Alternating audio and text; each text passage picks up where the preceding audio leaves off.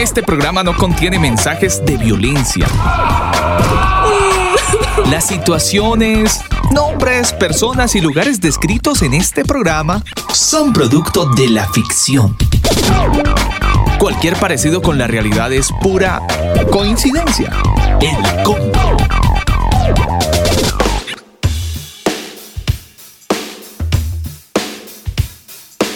Elcombo.com. Elcombo.com.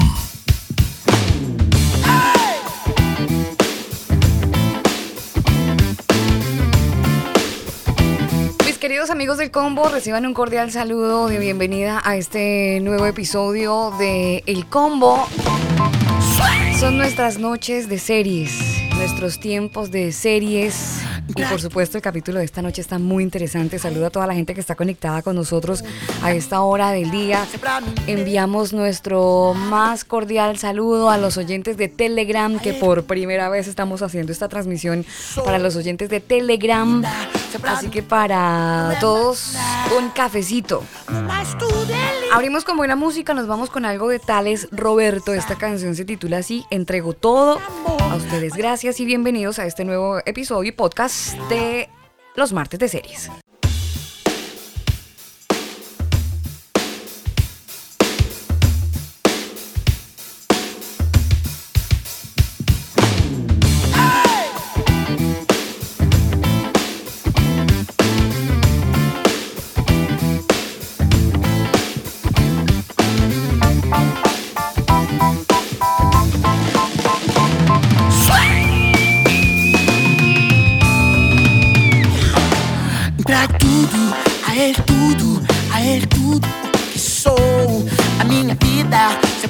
Mesmo, não é mais nada além de vento.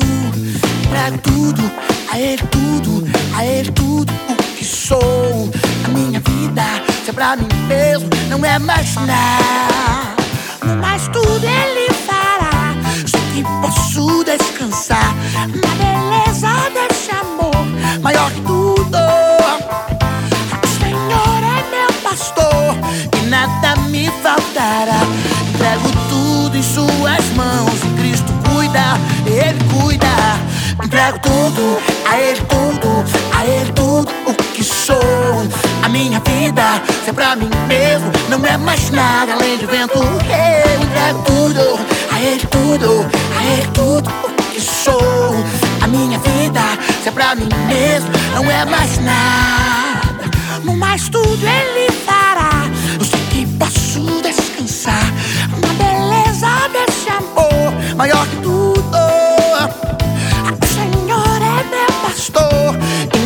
me faltará. Entrego tudo em Suas mãos. Cristo cuida, Ele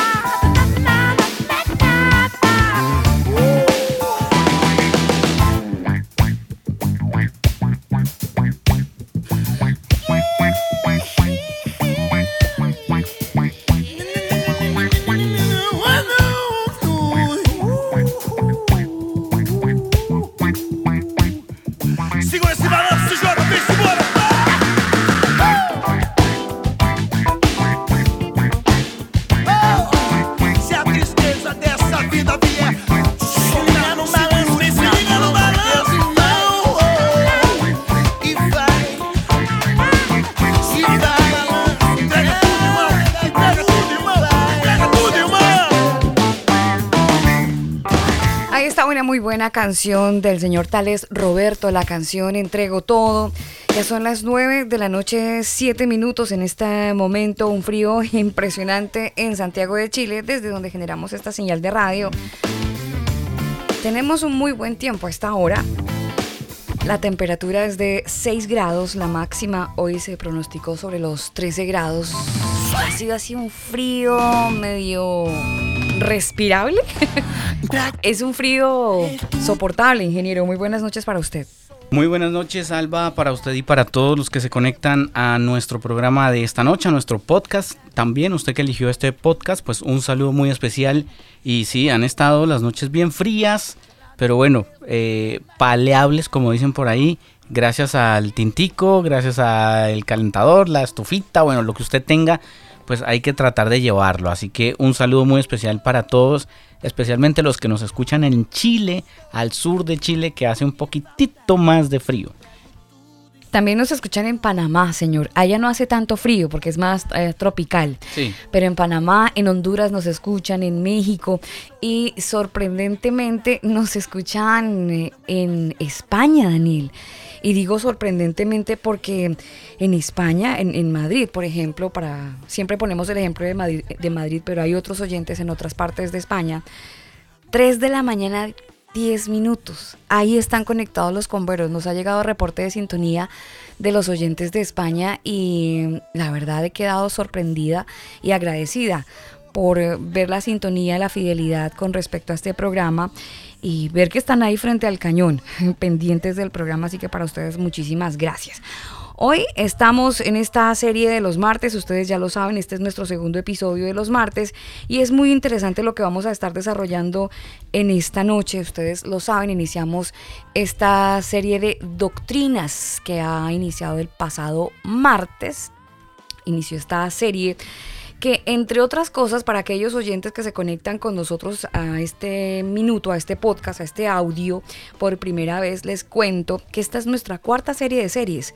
La primera serie se llamó Fiestas Bíblicas, fueron 13 episodios. La segunda serie, Personajes de la Biblia. 29 episodios con la posibilidad de una segunda parte. Eso está ahí en stand-by.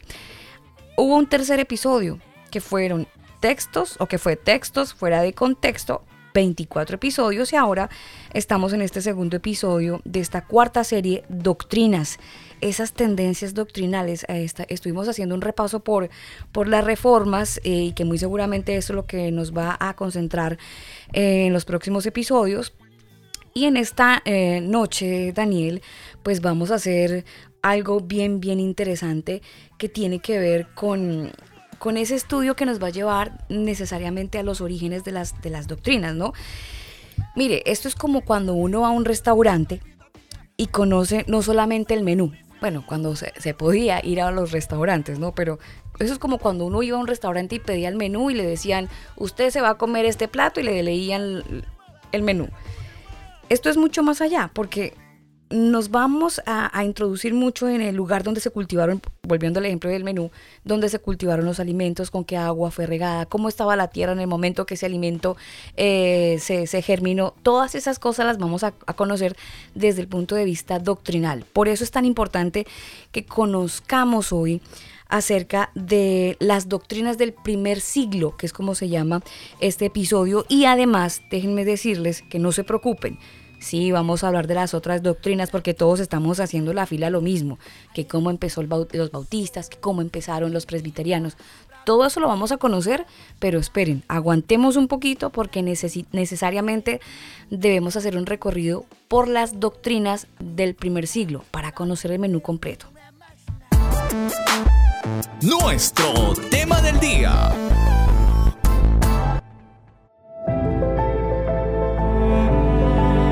Como una luz que no alumbra. Así es la enseñanza que no habla de la verdad. El combo te da la bienvenida a la serie Doctrinas. Porque no es suficiente cuando la verdad no está presente.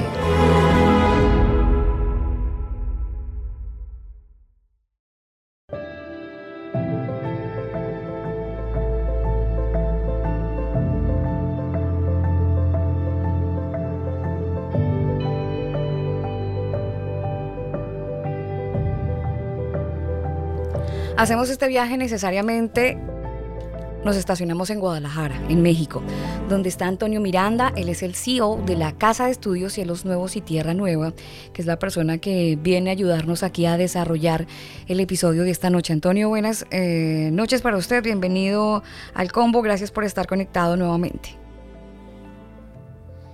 Gracias nuevamente, buenas noches y saludos a todos. Acá estamos para la siguiente entrega. Bueno, hablar un poco acerca de las doctrinas del primer siglo, Antonio, que nos parece pues como básico, ¿no? Esto es lo básico para poder comprender mucho más acerca de los movimientos de ahora tenemos que irnos para atrás, hay que mirar para atrás. Sí, sí, de hecho es muy importante este, partir de, como ya vimos en la introducción un poquito, cómo hubo cambios eh, pues previos, ¿no? Y en el primer siglo la realidad desde que era un, un enjambre de ideas, de doctrinas, que, también fueron a afectar enseguida a, a, el mundo de creyentes en el primer siglo, ¿no? Entonces es importante abarcar esto también. Claro, para, para ubicarnos todos y para, para poder tener como una lógica. Porque a veces uno se mete en el estudio de lo de hoy, lo que pasó y que mire cuánta gente murió y eso es bacano conocerlo, pero también es muy importante conocer la historia. Porque el que no la conoce está condenado a repetirla, Antonio. Entonces necesitamos conocer nuestra historia desde el siglo I con el tema de las doctrinas.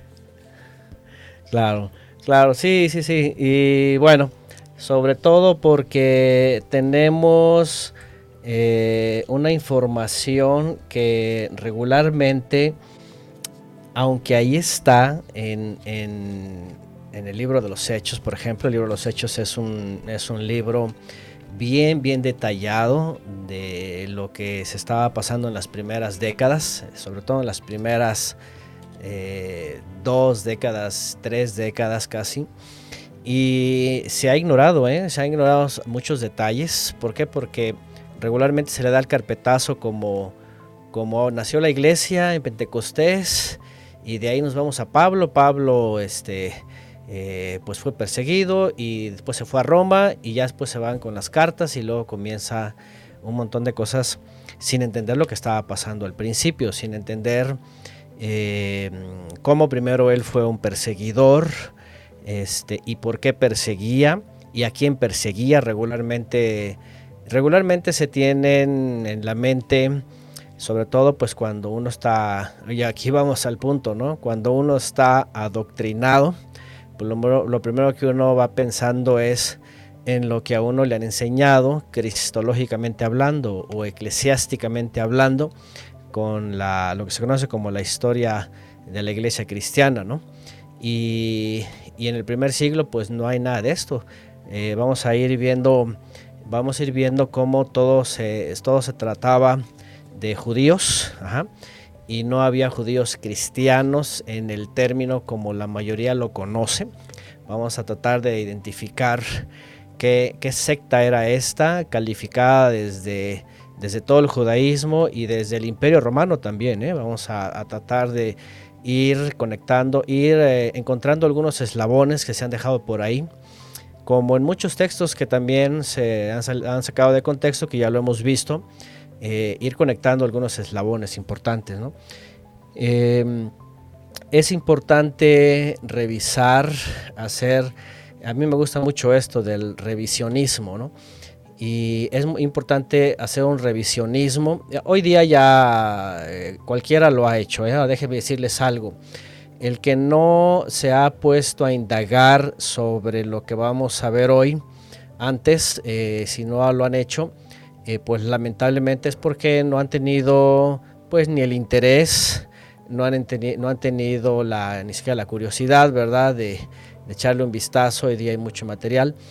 Eh, pero ya es de, de propios y extraños. Eh, tanto, tanto que lamentablemente incluso han salido muchas voces, que aquí también hay que, hay que tomar en cuenta algo, han salido muchas voces desde la, desde la um, academia, historiadores, investigadores, arqueólogos, todo esto, que por otro lado pues se van, se van a la sola historicidad y literalidad de lo que pasó en el primer siglo y todo lo trasladan a cuestiones eh, de cultura, ¿verdad? De épocas, del imperio, de, sectas. Lamentablemente hoy día también hay, y esto desde el judaísmo, ¿eh? hay, hay personas, estoy hablando del judaísmo de la reforma, los judíos laicos, eh, casi casi ateos o básicamente ateos, que están haciendo uso de los textos pues eh, antiguos del primer siglo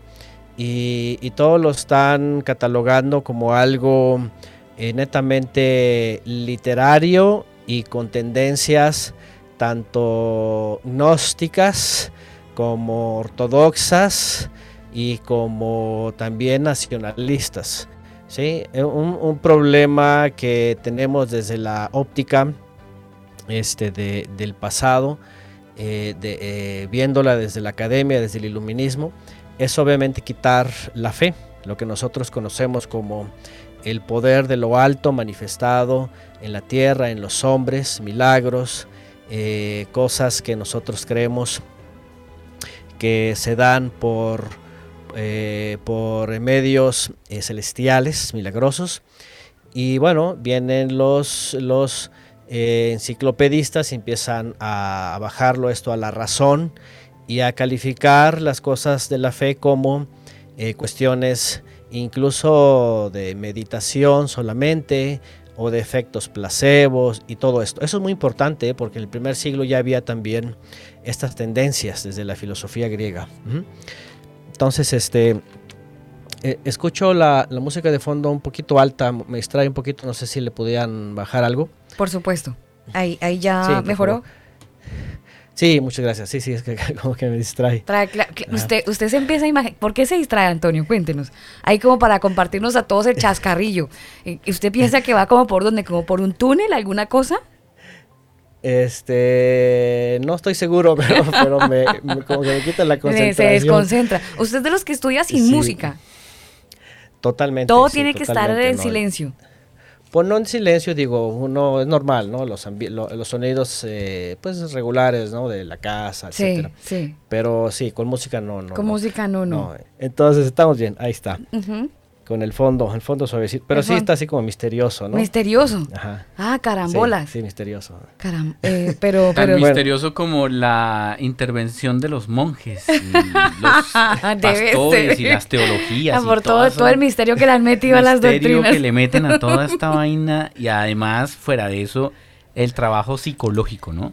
Entonces, es que usted, se- si usted se va de esta iglesia, mire que a usted le va a ir mal porque el diablo lo va a atacar y está escrito y sacan textos y le muestran a usted. Entonces la gente por miedo se queda y a todo le van diciendo amén. Así que interesante conocer pues todo esto, ¿no? De dónde viene toda esta estas doctrinas y todo esto.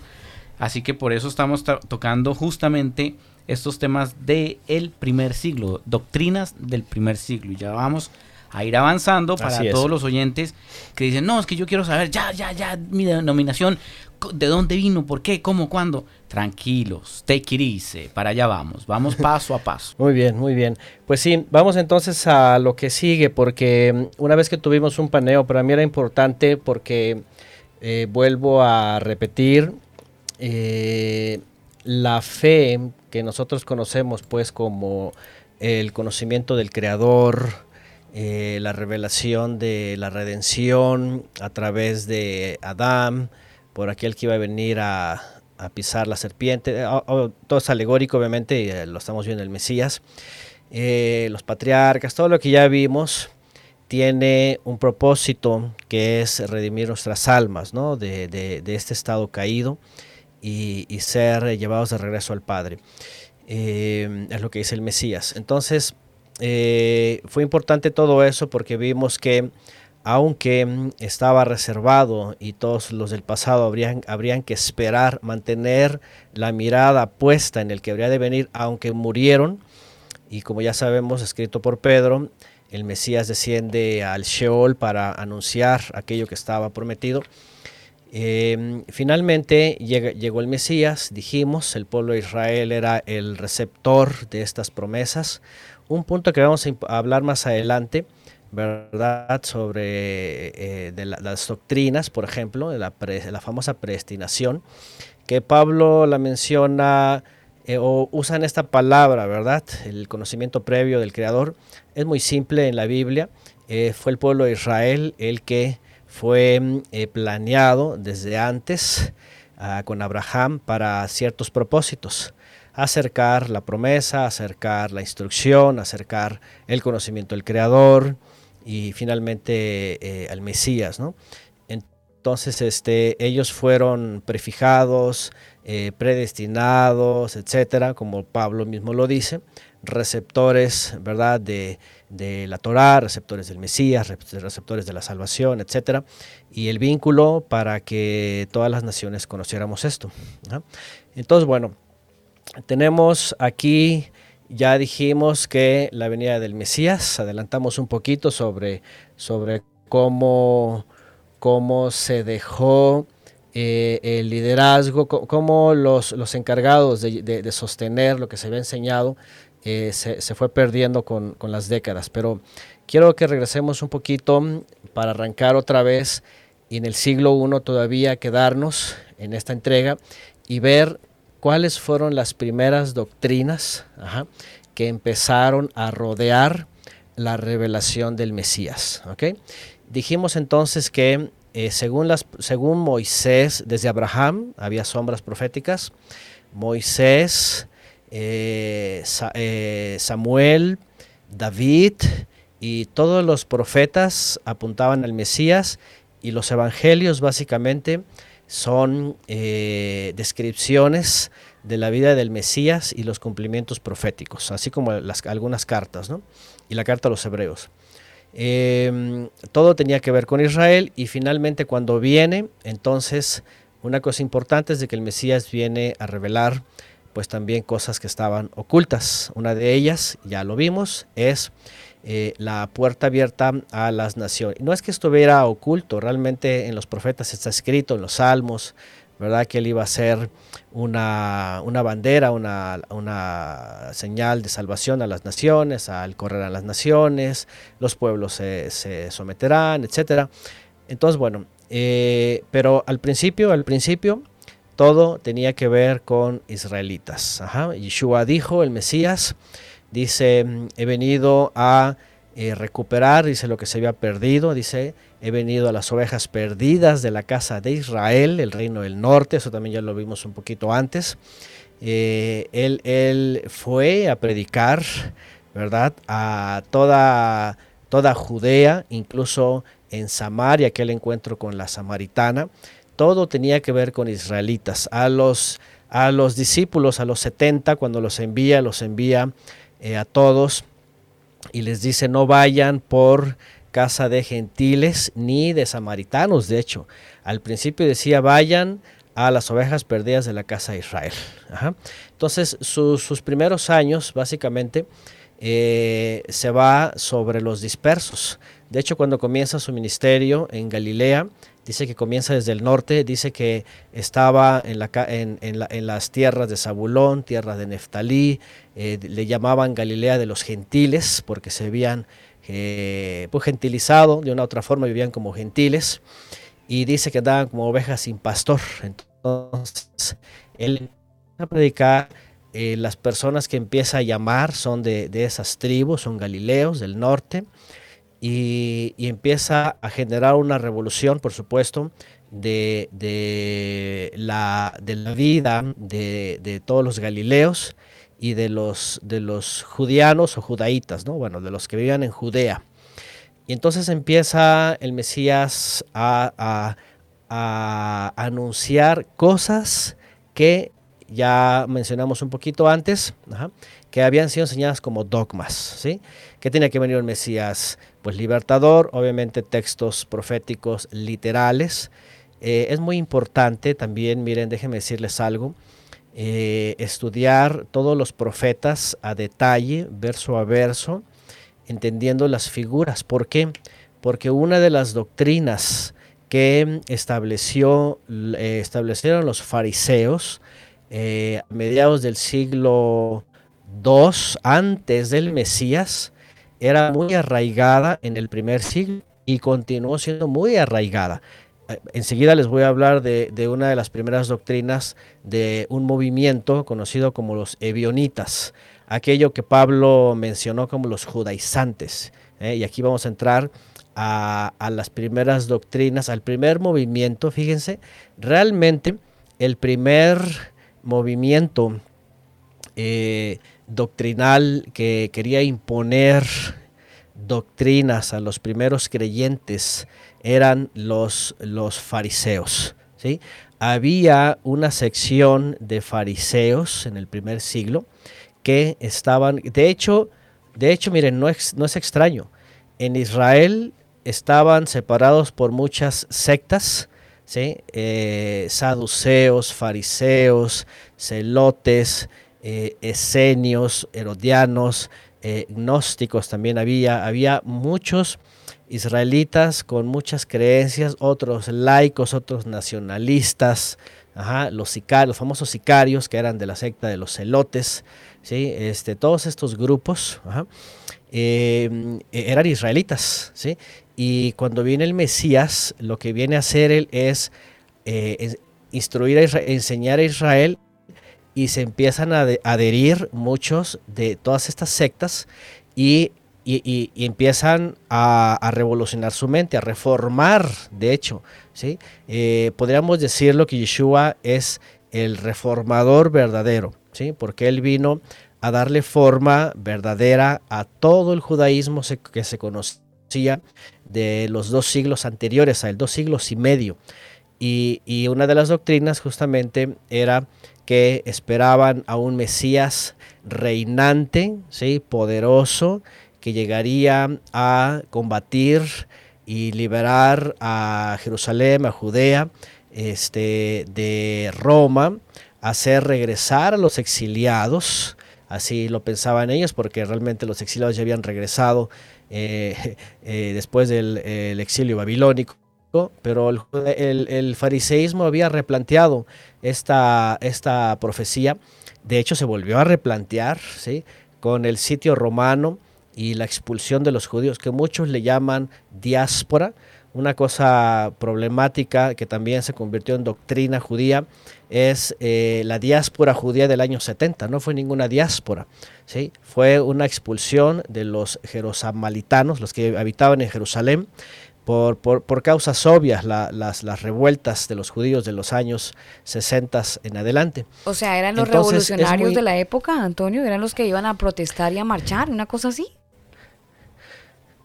Eh, sí, había un movimiento de judíos en el primer siglo que estaban ávidos por ver al Mesías reinante. Entonces, ellos proponían, ¿verdad?, a líderes, ellos encabezaban revueltas, ellos querían eh, liberarse de los romanos, así es, y hacían revoluciones, hacían, les llamaban revueltas, pues, ¿verdad? no tanto como revolución, porque finalmente nada más eran, eran, eran momentos que pasaban, no lograban nada, no, no, no, no, no lo único que, que usaban pues era, era problemas finalmente a, a los judíos, ¿no? En problemas general. de, de, de orden Entonces, social, es, de orden social. Exactamente, ¿no? Mm. Que por cierto, importante es esto, importante es esto porque Pablo fue acusado de esto en un momento dado. ¿sí? Pa ¿Pablo eh, hizo Pablo parte en su fue, momento de estos revoltosos? Pablo fue calificado como revoltoso desde el judaísmo y, y, este, y acusado ante las autoridades romanas en Judea de eso, de sedición, de, revoltoso, ¿verdad? Ya, llegaremos a su momento, de hecho, eh, esto lo vamos a ver hoy mismo, porque eso es muy importante, para que vean que al principio todo tenía que ver con judíos, tanto que las autoridades romanas, ¿sí? tanto eh, los gobernadores, por ejemplo, cuando le tocó estar con, primero con el Sanedrín, ¿verdad? Con el sumo sacerdote, luego con Félix, el gobernador, e incluso con Herodes Agripa, que llegó a entrevistarlo, ¿verdad? Este, eh, todos, todos los veían como este es un problema de judíos. Mm. Los judíos siempre tienen sus problemas, tienen sus divisiones y, y que se las arreglen ellos, ¿no? Nosotros este, eh, no, nos quitábamos, ¿no? Entonces, este, mm, vamos a ir viendo algo muy interesante. Algo- voy, a, voy a mostrarles un dato, un dato importantísimo que tiene relevancia por las siguientes décadas, ajá, antes de que existiera algo llamado cristianismo. ¿eh? Muchas veces eh, en, en- en- en la historia de las iglesias cristianas, cuando enseñan esto, regularmente les dicen eh, la iglesia primitiva, los primeros cristianos y las persecuciones. Y si ustedes van a la historia, está documentado, nadie conocía el cristianismo, nadie conocía ninguna iglesia cristiana, nadie conocía nada de esto en los primeros 100 años, ¿sí? Todo lo veían como judíos y sectas. ajá. Y les llamaban, eh, desde, el, desde, el, desde el judaísmo siempre les llamaban los, los Nosrim, ¿sí? los, los seguidores del Nazareno, la secta del camino. ajá. Eh, Este, lo- es, es la misma que menciona la escritura, los del camino. Así es, Ya. los del camino, ya llegaremos a su momento, ajá, la secta del camino, que desde todas las ópticas eh, romanas, ¿sí? ya, fues- ya fuesen procónsules o prefectos, porque hay un debate ahí que no existían los procónsules, que eran prefectos, gobernadores eh, o reyes en las diferentes este, regiones establecidas, eh, no conocían a, a iglesia cristiana, ¿eh? no conocían cristianos, ni de domingo, ni de templos, ni de nada de eso, nada. Solamente conocían judíos en todo el imperio y sus sectas, que por cierto los tenían bien, bien identificados porque había una secta, los celotas, que se conoce a veces la palabra que viene del griego, en hebreo es los, los eh, celosos, la traducción sería los celosos. Ese, esta, esta secta, por ejemplo, sí era bien identificada. ¿Por qué? Porque estos eran los que eh, eh, causaban más eh, revueltas dentro de, de- sobre todo en Jerusalén, ajá, que lanzaban eh, Mesías cada rato. De, de eso le quería eh, preguntar, cre- Antonio. Cuando usted dice mm, revueltas, ¿estamos hablando de algún tipo de conducta específico? ¿Los celotes que, cómo, cómo, cómo eran ellos? eran básicamente anarquistas, eran judíos que, que creían en el nacionalismo y que, y que tenían que hacer algo eh, tan radical ¿sí? y, y para que se manifestara el Mesías. Una de las características que tienen ellos es eh, eh, que eran como que eran calificados como terroristas. Dice ¿sí? usted Ellos, que tienen, existen. bueno, hoy día hay algo que se parece, que es el sionismo. Ajá, El sionismo, hagan de cuenta que es, que es como una sección del judaísmo, que son así, son nacionalistas, son terroristas, no importa a quién maten, van contra enemigos, van contra quien se les ponga enfrente. En el primer siglo, eh, ellos se movían con personas llamados sicarios, porque ellos portaban lo que se conoce como una sica, ¿verdad? Era, era una daga, básicamente, que la traían escondida, andaban como cualquier eh, individuo, y de pronto cuando se encontraban con soldados romanos o con autoridades romanas, pues iban y les encajaban la, la sica, ¿eh? ahí donde viene el término sicarios. Entonces, este, ellos, por ejemplo, estaban muy identificados, y, y- y lo tengo que decir porque dentro de eh, los discípulos de Yeshua había, había ciertas tendencias. ¿Se acuerdan un día que, que cuando van a arrestar al Mesías, ajá, este, Pedro saca la espada y zumba, le, va, le vuela la oreja a alguien? ¿Se acuerdan? Claro que Eh, sí. Esta actitud, esta actitud no era de cualquier israelita. ¿sí? Por ejemplo, un saduceo no hacía esto, ¿verdad? Un esenio no hacía esto. Ajá, este, eh, un fariseo, por ejemplo, la escuela de Gilel no hacía esto, ni siquiera los de Shammai. Estos lo hacían eh, los de corte eh, celote, que eran, que sacaban la espada y órale, contra cualquier romano, ¿no?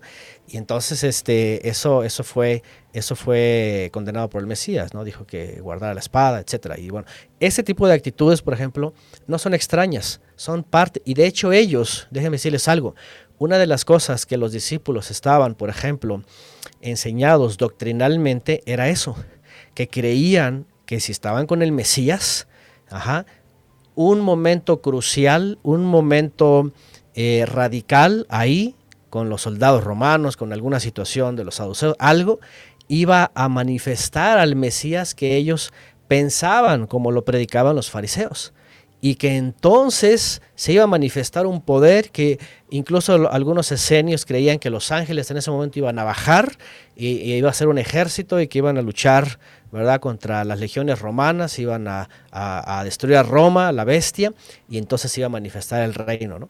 Fíjense, estas doctrinas, esas doctrinas ya venían desde antes. ¿sí? Y, y de hecho algunos creen que cuando pues toman al Mesías, ¿verdad? Y lo llevan a juicio y finalmente muere eh, en, el, en el madero, este, que, los discípulos se decepcionan y dicen, pensábamos que era el Mesías.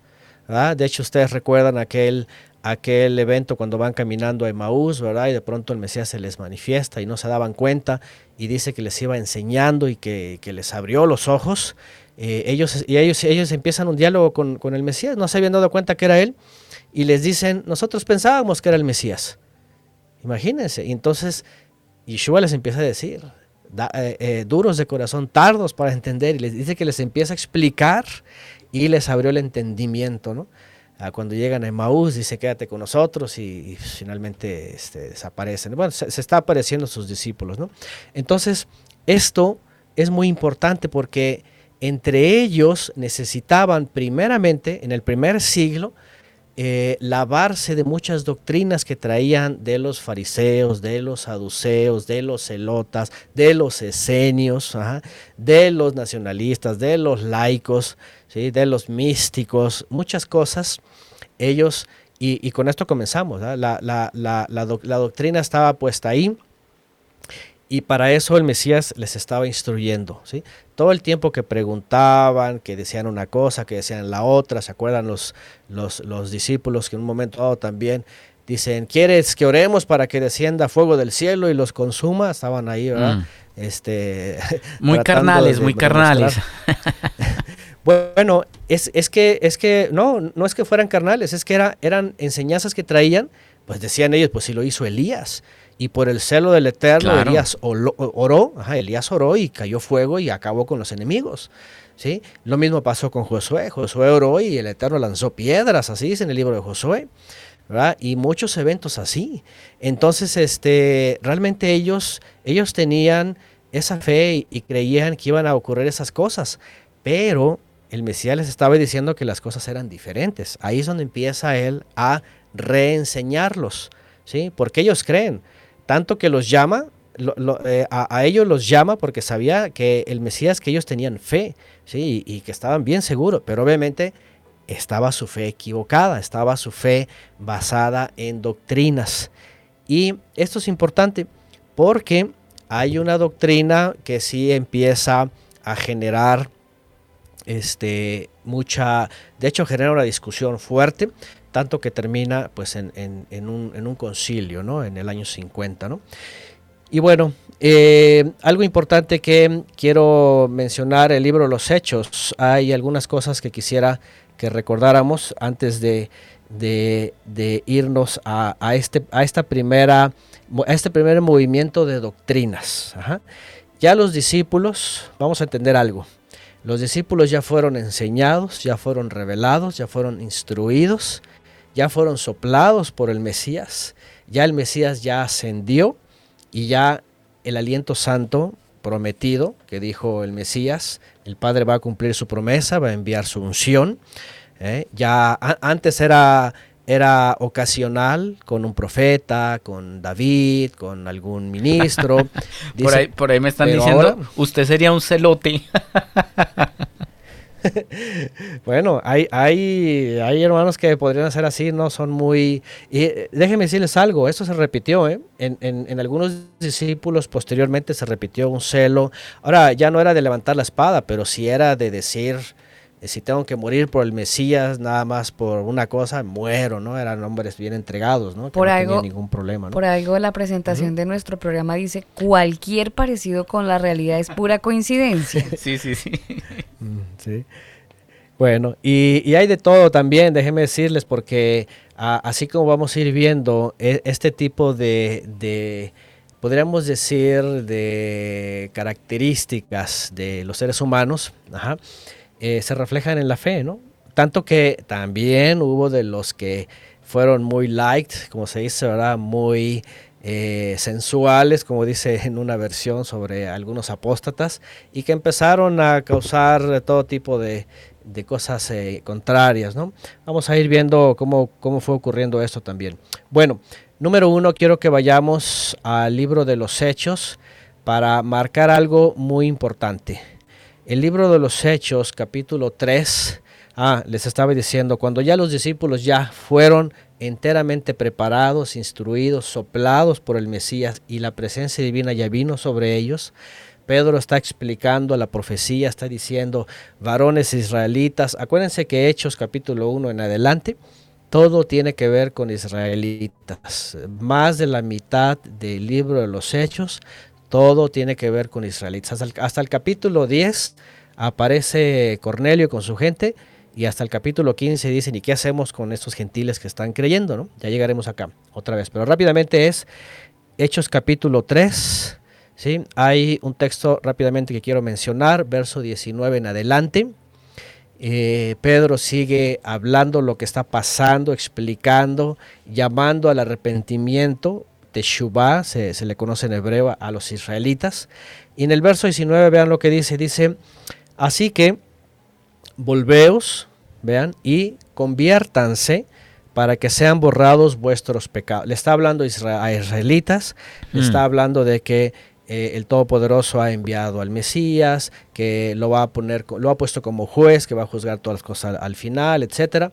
Y dice para que vengan, vean, de la presencia del Eterno, tiempos de refrigerio, tiempos de refrigerio. Permítame Dice, interrumpirlo, Antonio.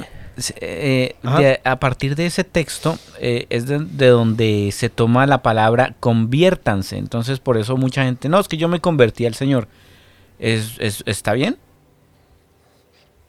Sí, pero como les he dicho en ocasiones, acuérdense el contexto, ¿no?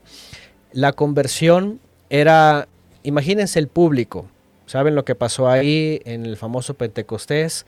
Es Shavuot, hay judíos de muchos países, de muchos, con muchos idiomas, están reunidos para la festividad, ajá. viene la presencia divina, Pedro empieza a explicar y todos están escuchando, dice que todos empiezan a, a- compungirse, ¿verdad? A entristecerse, a preocuparse, empiezan a decir, ¿qué, qué tenemos que hacer? ¿Verdad? ¿Qué tenemos que hacer? Porque, porque hemos entregado al justo, porque, pero es un plan del Creador. Entonces, ¿qué tenemos que hacer? Le dicen a Pedro. Y él dice, vuélvanse, acuérdense que esta palabra eh, eh, viene desde los profetas, vuélvanse quiere decir, y vean, todas esas sectas que había en el primer siglo y sus ramificaciones, tenían al pueblo de Israel perdido, distraído, en ignorancia, ¿verdad? En ritos, en, cosas extrañas. Y volveos quiere decir, regresen al Creador, vuelvan al origen y conviértanse. Convierta, conviértanse, ¿qué quiere decir? Porque lamentablemente pues, hoy día, ah, sí, yo me convertí al Señor y hice la oración del pecador, me hice cristiano, fui a la iglesia, etcétera. Pero bueno, eh, eh, cualquiera se puede convertir a lo que sea. Tú te puedes convertir en gnóstico, te puedes convertir Al en Islam. psicólogo, te puedes, conver- te puedes al Islam, sí, te puedes convertir al católico. eh, hay muchas conversiones. Aquí el punto era eh, convertirse al Todopoderoso, ¿sí? dejando todos sus movimientos en aquella época, doctrinas, herejías, enseñanzas, nacionalismos, eh, eh, fariseísmo, saduceísmo, todos esos, y volverse al Creador a través del Mesías que había venido a anunciar. Ahora, déjenme decirles algo, eso es muy importante. Regularmente dicen, ya me convertí al Señor, pero fíjense que el Mesías, pues hay que saber que es Señor. ¿sí? Muchas veces "Ah, ya me convertí a Cristo, pero si ustedes van a la Biblia, van a encontrar muchos textos que dicen que la conversión es al Todopoderoso por medio del Mesías. Ajá, Y regularmente se ha predicado que tiene que convertirse a Cristo. Pero eh, es que el Mesías es el que vino a predicar, conviértanse al Todopoderoso, vuelvan. El reino de los cielos se ha acercado, por tanto, volveos. Entonces, también eso se ha transmitido mal. la gente cree que tiene que convertirse a Cristo. Jesús, sí. Pero, pe- pe- pero el Mesías, el Mesías Yeshua dijo, conviértanse al Padre, Mm. ¿sí? Vuélvanse a Él. Entonces Pero- el mensaje realmente siempre era, La, la Trinidad yo creo que ha ayudado mucho a, a desviarse como de ese orden, ¿no, Antonio? De repente cuando Bueno, se enseña la Trinidad eh, hay parte como la, la forma de acercarme al Creador. Entonces yo le doy cierta prioridad a cada uno y le doy como su lugar a cada uno. Y, y es ahí donde, le, según le he entendido en los episodios anteriores, es donde ha estado mal también esa, esa forma de acercarnos a Él, al Eterno. Sí, sí, porque sí, ya llegaremos a más adelante a eso, eh, pero sí es un problema porque a veces la gente, como ustedes lo saben, pues, empieza a orar y ya no sabe quién está orando, empieza con eh, Dios y luego se va con Jesús y luego Espíritu Santo y luego ya no sabe qué hacer, ya no sabe quién es el mediador, ya no sabe quién es el a quién se ora, ¿verdad? Entonces, exactamente, estas cosas han hecho que el creyente está en un desorden, que no entiende nada y bueno, y al final no se sabe qué está haciendo, ¿no? Y, eso, es- eso es, es un problema, ¿no? Porque el creyente no tiene que vivir en una confusión ni en un enredo, ¿no? De esta categoría. Pero se fijan aquí, vean lo que dice. Entonces dice, eh, volveos, conviértanse para que sean borrados sus pecados, para que venga de la presencia del Eterno tiempos de refrigerio y el Eterno envíe a Yeshua el Mesías que os fue anunciado antes. ¿Se dan cuenta del orden? No hay problema. Aquí dice, conviértanse al Eterno. Ahora, aquí hay un problema con la palabra Señor. No sé si la mayoría de sus versiones dicen, venga de la presencia del Señor. Y muchas veces la gente cree que es el Mesías. ¿sí? Eh, hay muchos problemas en textos que las versiones, cuando se está refiriendo al Eterno, al Todopoderoso, como en griego usan la misma palabra, kairos, entonces a veces no saben a, qué se refiere, si al Eterno o al Mesías. ¿eh? Entonces eh, habría que valorar nuevamente muchos de estos textos que están en un enredo aquí. Si ustedes leen con coherencia, Pedro está diciendo que es el Eterno que ha enviado perdón y refrigerio por medio del Mesías, el cual dice lo ha enviado, que fue anunciado antes y que además, vean, dice que es necesario que sea recibido arriba por el Padre, obviamente. Y, aquí quería llegar en el verso 21. Bueno, lo importante que yo quiero mencionar ahora es esto. Dice, a quien de cierto es necesario que el cielo reciba hasta los tiempos, vean, de la restauración de todas las cosas, de que habló el Todopoderoso por medio de sus santos profetas que han sido desde tiempo antiguo. Hay algunas versiones incluso que esta palabra restauración la, la traducen como, como reforma, reestructuración. En, en- en ruso podríamos decir perestroika, ¿verdad? la reestructuración, restauración. Entonces, ¿por qué les digo esto? Porque Israel estaba esperando, ¿sí? De hecho, eh, en, en Hechos 1 le preguntan a sus discípulos, ¿restaurarás el reino en esta época, en este tiempo? Fíjense, esto es muy importante. Ellos estaban esperando que el reino de David se restaurara, que los, que los muertos resucitaran corporalmente y se incorporaran a la tierra. Yeshua habló de una resurrección, pero celestial, transformadora.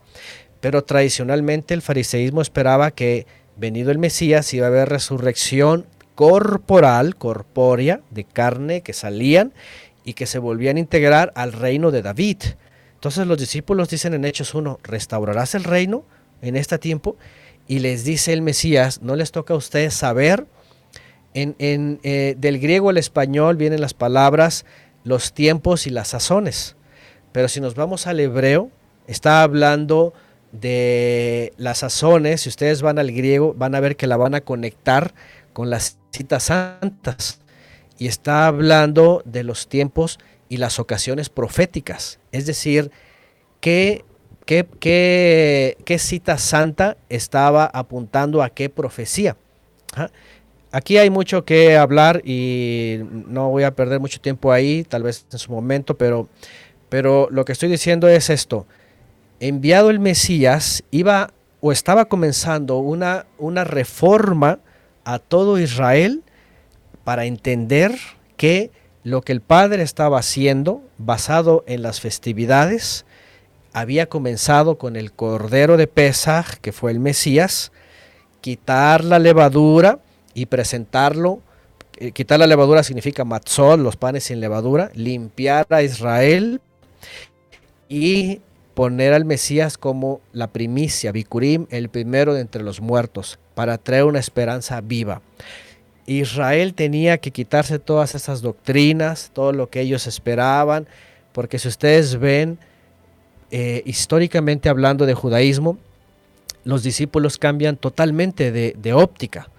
Ellos dejan de pensar como lo pensaban cuando pertenecían a sus sectas y de pronto cambian y dicen, pues el reino de los cielos está aquí, ¿verdad? Y Pablo dice que el Todopoderoso dice, nos ha trasladado del reino de las tinieblas al reino de su amado Hijo. Y, Juan, por ejemplo, en Apocalipsis, dice, eh, estando en el reino, dice, y en la tribulación. Y entonces eh, todo esto, ellos empiezan a, entender que lo que estaba haciendo el Padre, primeramente con, las primera, con la información de las primeras citas santas, era traer el Cordero Pascual, liberarlos de, de- de- de- de- del Egipto, del pecado, ¿verdad? De la transgresión, eh, limpiarlos de levadura, presentar al Mesías como primicia y entonces esperar, porque él dice aquí, el Mesías fue llevado a los cielos y lo va a retener los cielos hasta que el Eterno, ¿verdad? Complete este proceso mientras, mientras el que cree y entra al reino, entra en un refrigerio, dice aquí. Entra en un momento de quietud, de shalom, de, tranquilidad. ¿sí? Ya no tiene por qué afligirse sobre si, si el reino de David, si una cosa, si la otra. Lo que estaban experimentando ellos era, ¿sabes qué? Llegó el Mesías, ya nos ha enseñado el propósito de la vida, ¿sí? volvernos al Todopoderoso, andar en santidad, permanecer en esa obediencia en el camino angosto y, y anunciarlo a todos los que nos rodean, al judío primeramente, dice Pablo, y después al de origen gentil. Entonces, por eso ellos se relajaron en el sentido religioso. Es decir, ya no tenían que ver, ni, ni les interesaba tanto el asunto fariseo, ni que los celotas, ni que si vamos a, nos invo- involucramos en la revuelta o no. Se los digo porque, por ejemplo, en el año 66, sabiendo ellos que venía el sitio romano por la revuelta que tuvieron en el 66 el- los judíos en Jerusalén, Simón de Jerusalén, ¿verdad? Con todos los creyentes en Jerusalén, así se le conoce a Simón de Jerusalén, eh, fue el encargado después de, de Jacob o, de, o de Santiago, Santiago el, el justo, se le llamaba así, y él dice, ¿saben qué?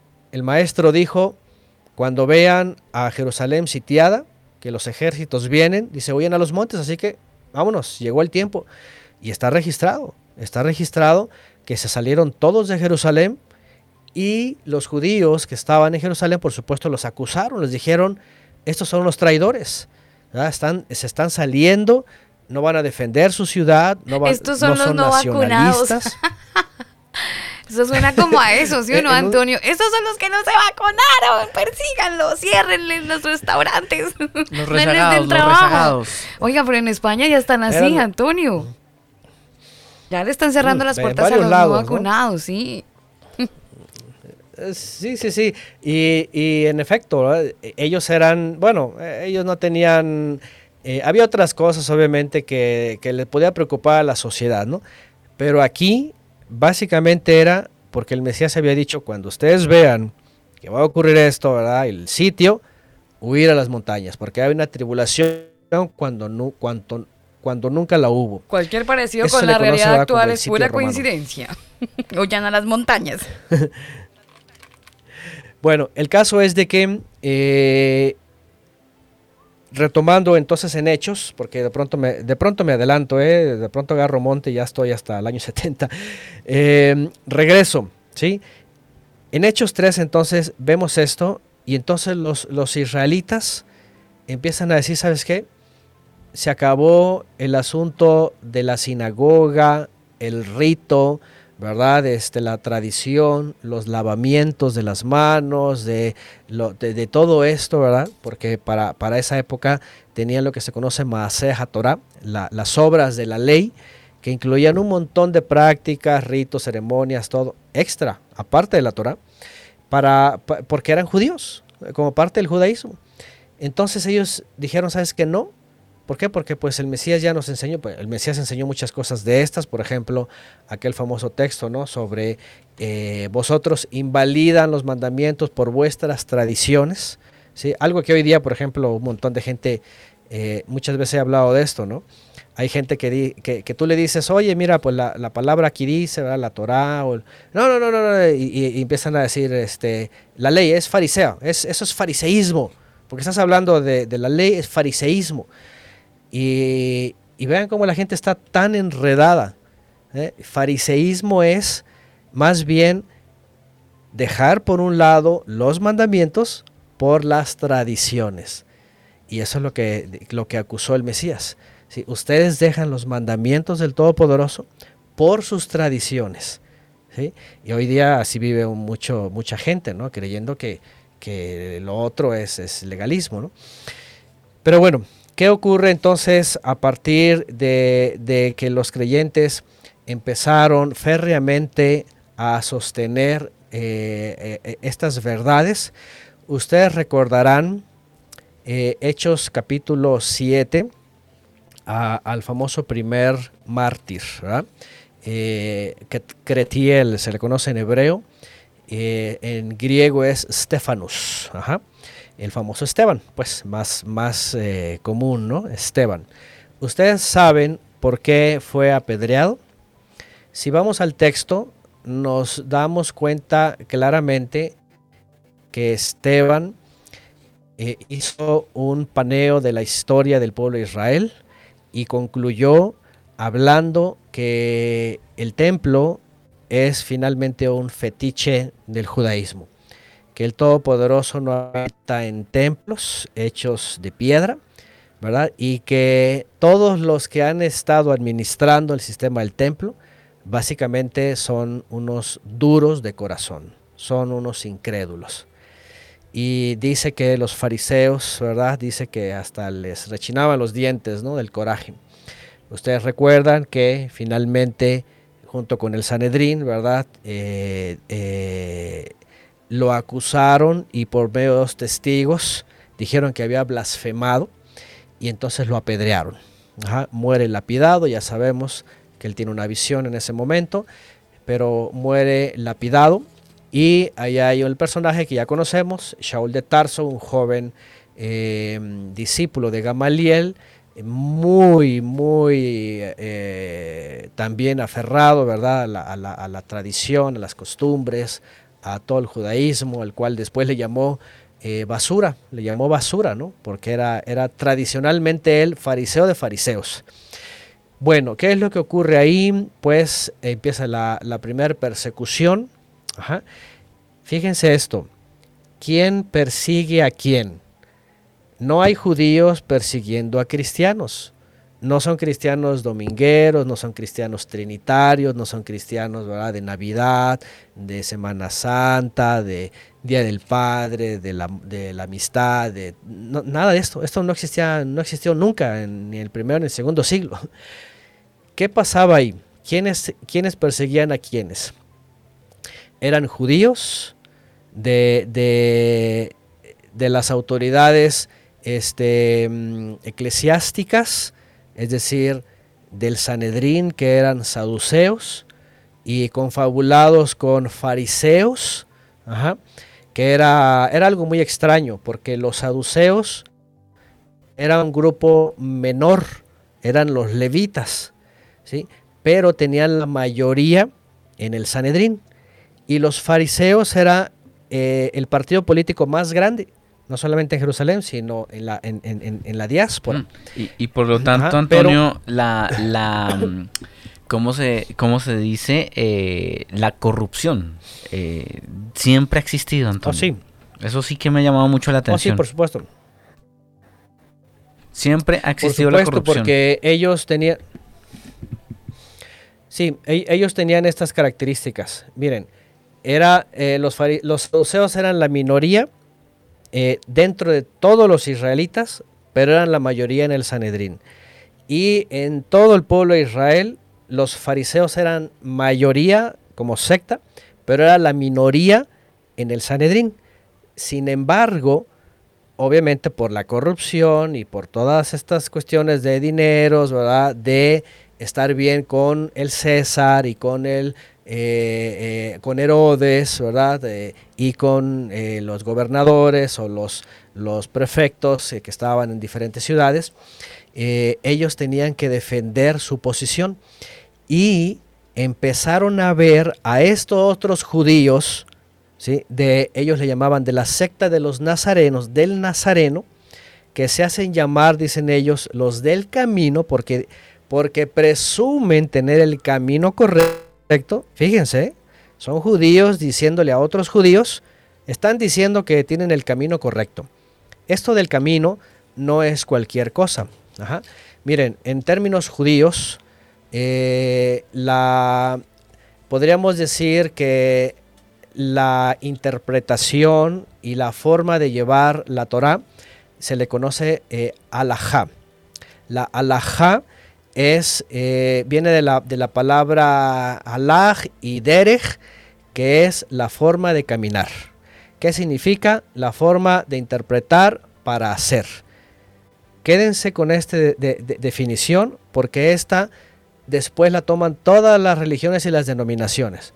La Biblia dice esto y así, hermanito, hay que hacerle así, hay que hacer así. Aquí dice la Biblia y tienes que hacer esto y esto. Eso es alajá. Claro. El, el Sí. problema, Antonio, es que muchos eh, aluden a que como yo estudié, fui a eh, cinco años y estudié teología, entonces, pues eh, yo me soy especialista, soy un duro en el tema, entonces ustedes tienen que obedecer porque yo estudié. Y ahí se, se meten ellos con ese tema. Claro. Oye, y, el, y el problema es de la, la ignorancia de los feligreses, ¿eh? Porque si los feligreses supieran, simplemente dirían, ah, ok, tú estudiaste teología, ah, eres de la alajá teológica, ah, tal vez eh, arminiana y tal vez este, de tal eh, denominación, y, y la gente podría decir, ah, ya sabemos, tu alajá, o sea, tu interpretación. Pero lo malo es Eso de que le dan Eso autoridad quería y- y, preguntarle, Antonio. Alajá Sí. significa, ¿cómo, ¿cómo se escribe? De repente, como como para irla teniendo en el, en el diccionario, H. porque lo vamos a empezar a utilizar durante todo el, el episodio. Sí, es H-A-L-A-J-A. Alajá. H-A-L-A-J-A. Alajá. Eso es la fonética que se usa eh, de, de la palabra este, hebrea. Como Ajá. Sí, como las que se ponen las Como mujeres. alhaja. Ajá, las. Mm, Las los como alhajas. los alhajas. Oiga, qué loco, ¿no, Antonio? La forma de hacer, dice usted que eh, la alhaja quiere decir como la forma de hacer, que sería la forma de interpretar. Así es. Eh, eh, literalmente es la forma de caminar por el camino. Eh, es, eso es literal, pero interpretativamente es como yo interpreto la Biblia para que la cumplas. Ese es en el judaísmo alajá. Ajá. ¿Qué es lo que les estoy diciendo? Fíjense que el fariseísmo tenía su alajá, el saduceo tenía su alajá, cada uno tenía su forma de caminar la palabra. Sí, por ejemplo, ustedes recuerdan a Enoch, dice que caminó con Elohim y Elohim le llevó. ¿Qué, qué quiere decir caminó? Quiere decir anduvo en los mandamientos del Todopoderoso y el Todopoderoso le llevó. Eso es alajá, ¿sí? la forma de que yo eh, tomo los mandamientos para vivirlos. Si, si los tomo correctamente como el Padre los da, entonces estoy caminando bien. ¿Qué es lo que estoy diciendo? Cuando ellos, los discípulos de Yeshua, entendieron lo que habían recibido del Mesías, dijeron, el Mesías, el camino, verdad y vida. Así que nosotros estamos en el camino. O sea, es decir, ellos la tenían forma ninguna- correcta de conocer. Ellos no tenían ninguna alhaja, ellos tenían la que era. Es que alhaja me lleva a mí a, otro Eh, sendero. de- Eh, Es que eh, la alajá que ellos tenían la, la, por decirlo, la forma de, de vivir, de caminar, de andar en la Torah, era la del Mesías. ¿sí? Para, para los fariseos, ellos decían, ah, tienen su rabí, el nazareno, y, y andan como él les enseñó. ¿eh? Cualquiera podría decir, andan conforme a su rabí, a su maestro. ¿sí? Y lo que estoy diciendo es que en el mundo judío, para ellos seguían siendo judíos, solamente que era una secta más, ¿sí? la secta del camino, ¿sí? cuyo rabí es el nazareno. Así, lo, así los veían a ellos. Ajá. Eh, entiéndase esto, ¿por qué? Porque empieza eh, Roma, por ejemplo, tanto los gobernadores como los emperadores más adelante, ellos simplemente veían al mundo judío.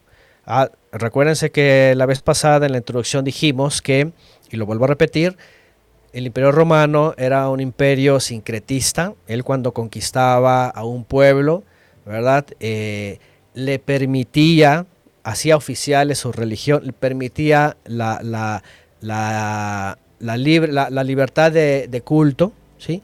Solamente les pedía que no hubiera ¿verdad? revueltas, que estuvieran en orden, que no hubiera quejas con el emperador, que no les causara problemas al imperio, pues. Entonces el judaísmo, podríamos decirlo, el judaísmo en todo el imperio romano oficialmente era legal. Y los judíos entonces que creyeron en Yeshua y empezaron a vivir diferente a todos los demás, hicieron como que su propia forma de vida, pero el imperio romano los veía como judíos, simplemente es otra secta, punto. ¿sí? Hasta aquí. Más adelante les voy a, les voy a plantear otro, ot, otra perspectiva de, de, lo que fueron acusados ellos.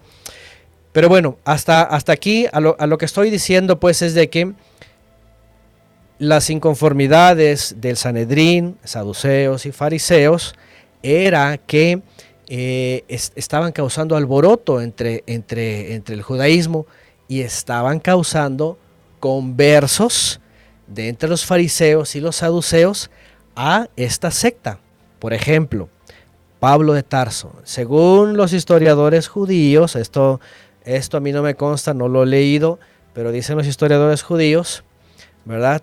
Que eh, Pablo de Tarso, y se lo he mencionado aquí, Pablo de Tarso, eh, aparte de ser un estudiante eh, insigne de Gamaliel, de los primeros en la fila, más sobresalientes, por eso decía que era fariseo de fariseos, según, según la, la historicidad judía, que tenía compromiso con la hija del sumo sacerdote de su época.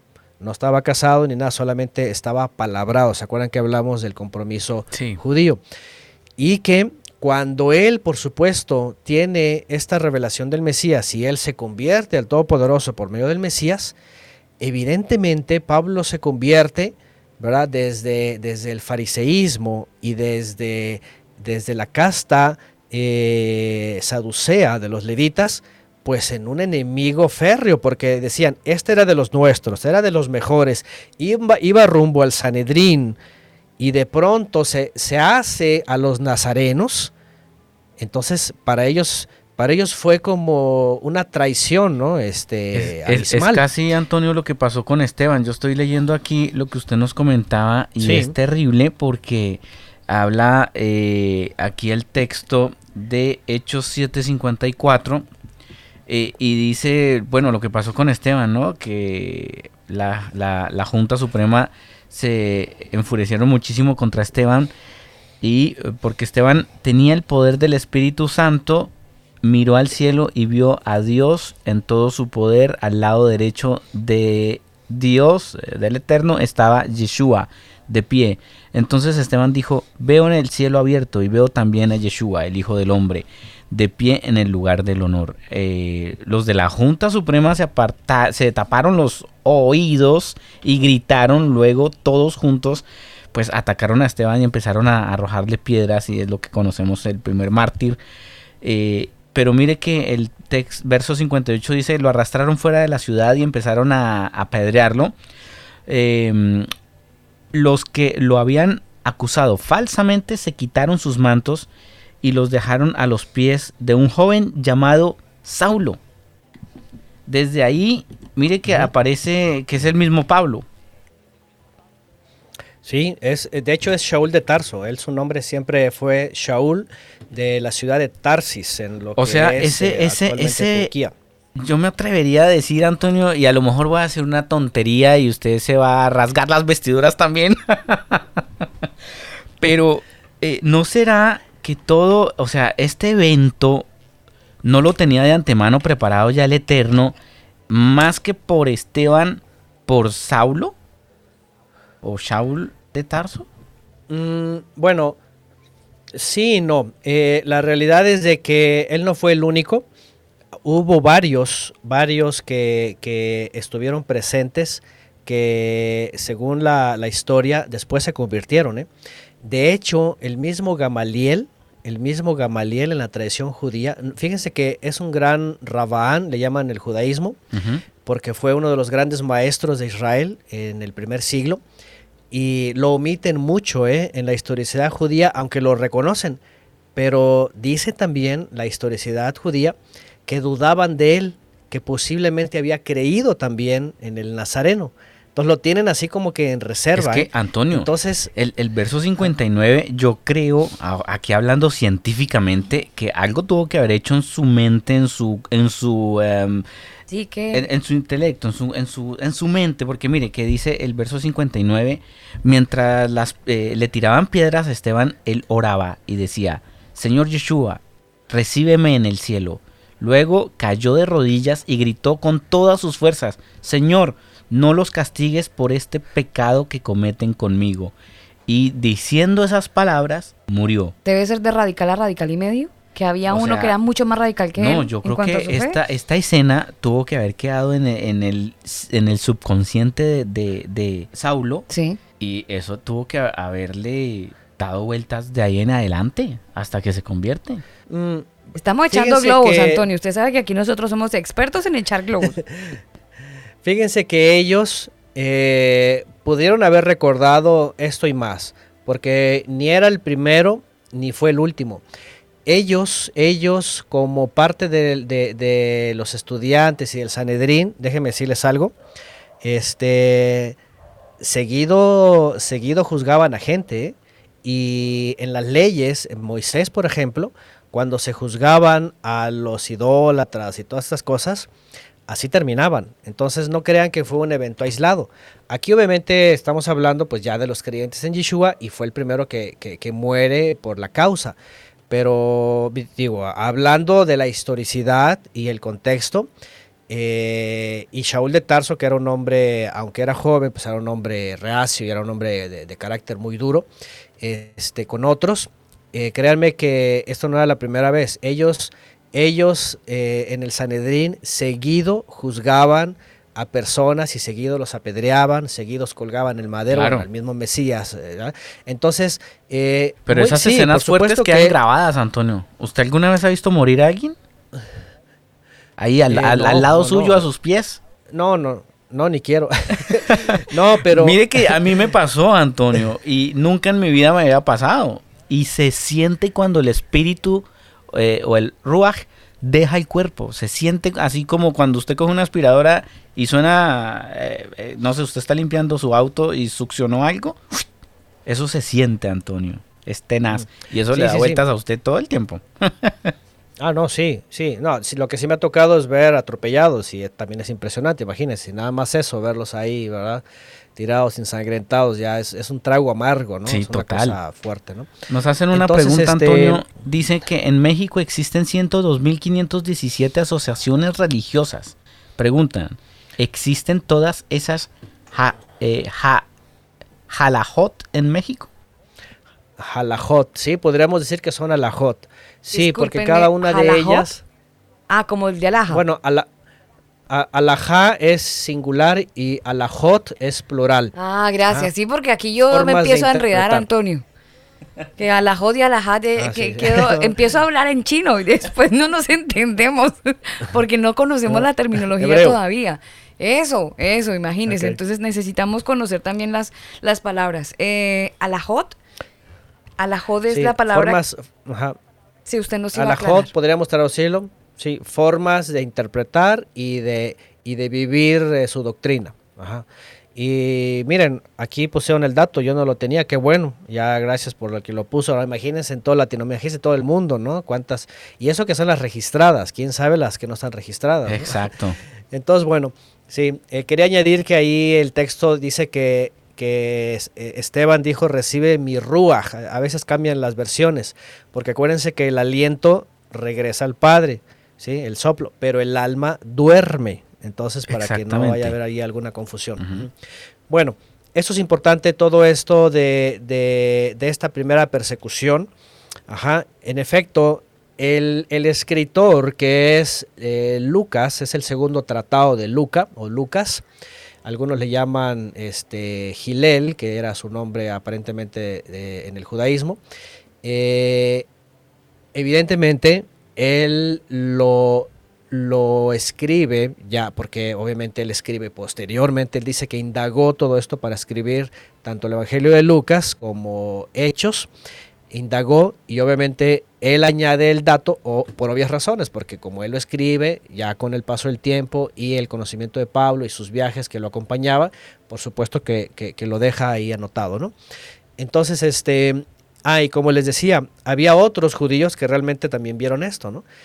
Ahora déjenme decirles algo, como les dije hace rato, para ellos era algo casi común este tipo de juicios, ¿sí? Y, y- y básicamente, y no sé, pero me atrevo a decir que eran como los médicos. Hoy día los médicos ven a un muerto, abren heridas, lavan como si estuvieran lavando ropa, ya no tienen sensibilidad. Exacto. Entonces, en parte, ellos ya no, eran, ya, no, ya no tienen tanta sensibilidad. ¿Por qué? Porque ellos creían que estaban obedeciendo al Eterno. De hecho, Pablo después lo dice. Dice que creyendo que servía al Todopoderoso, hacía esto. Pero ya después entendió que se estaba equivocando, ¿no? Es como aquellos que dicen, ah, es que yo, eh, yo lo hago para el Señor. Ah, no, eh, eh, Pablo dijo, yo creía, pero estuve totalmente equivocado, ¿no? Y, y él estaba rectificando todo eso, ¿no?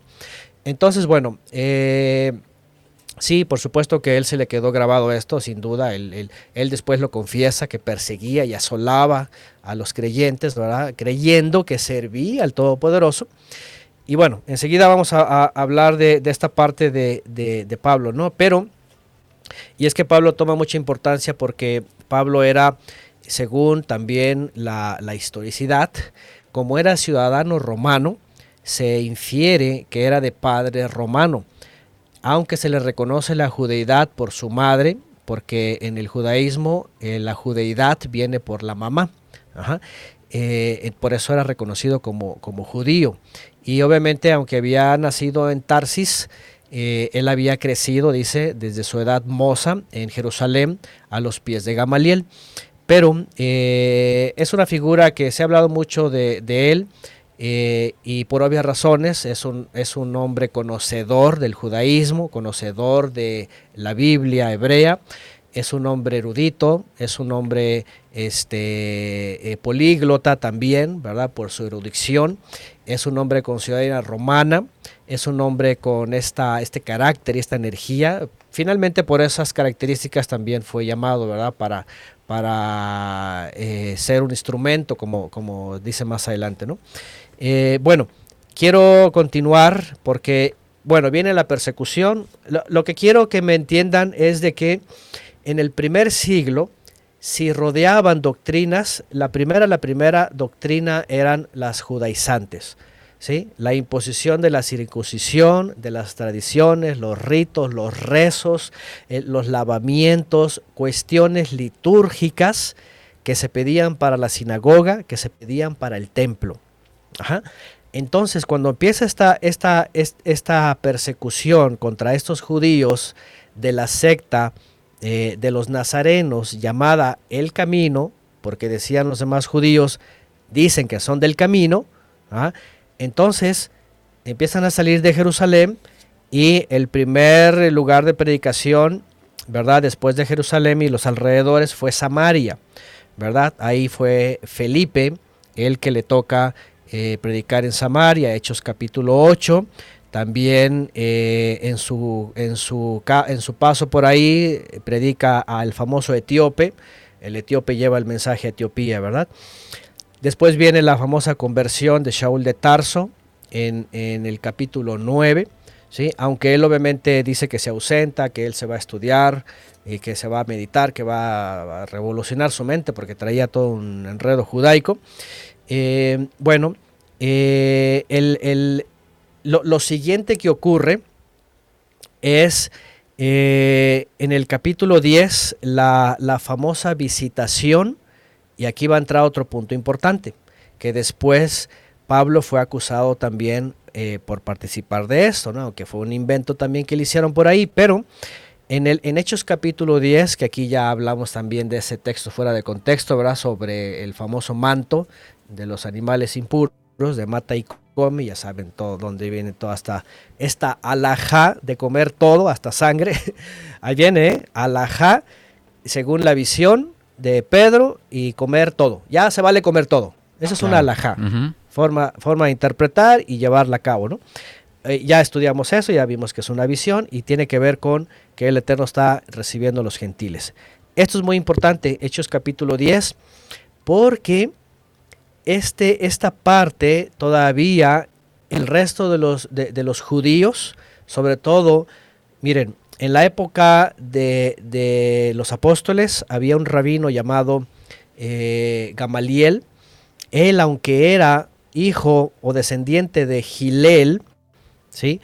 era de una de las escuelas de los fariseos, de la cual era un tanto accesible a los gentiles, finalmente imperaba en esa época la alajá, la doctrina o la enseñanza de otro rabino llamado Shammai.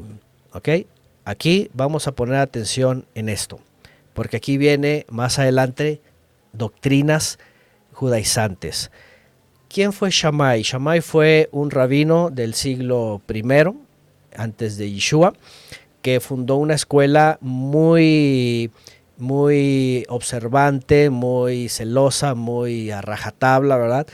Y él tenía una percepción eh, muy celosa de las costumbres judías y la observancia.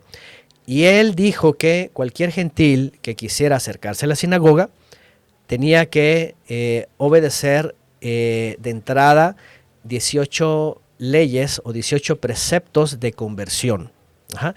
Eh, hasta la fecha no se sabe exactamente la amplitud de esto, pero era básicamente un muro, ¿verdad? Que cualquier gentil que, quería entrar al judaísmo, pues tenía que evadir, ¿no? Tenía que pasar.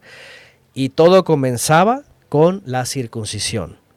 Cualquier aspirante, número uno, tenía que circuncidarse, ¿sí?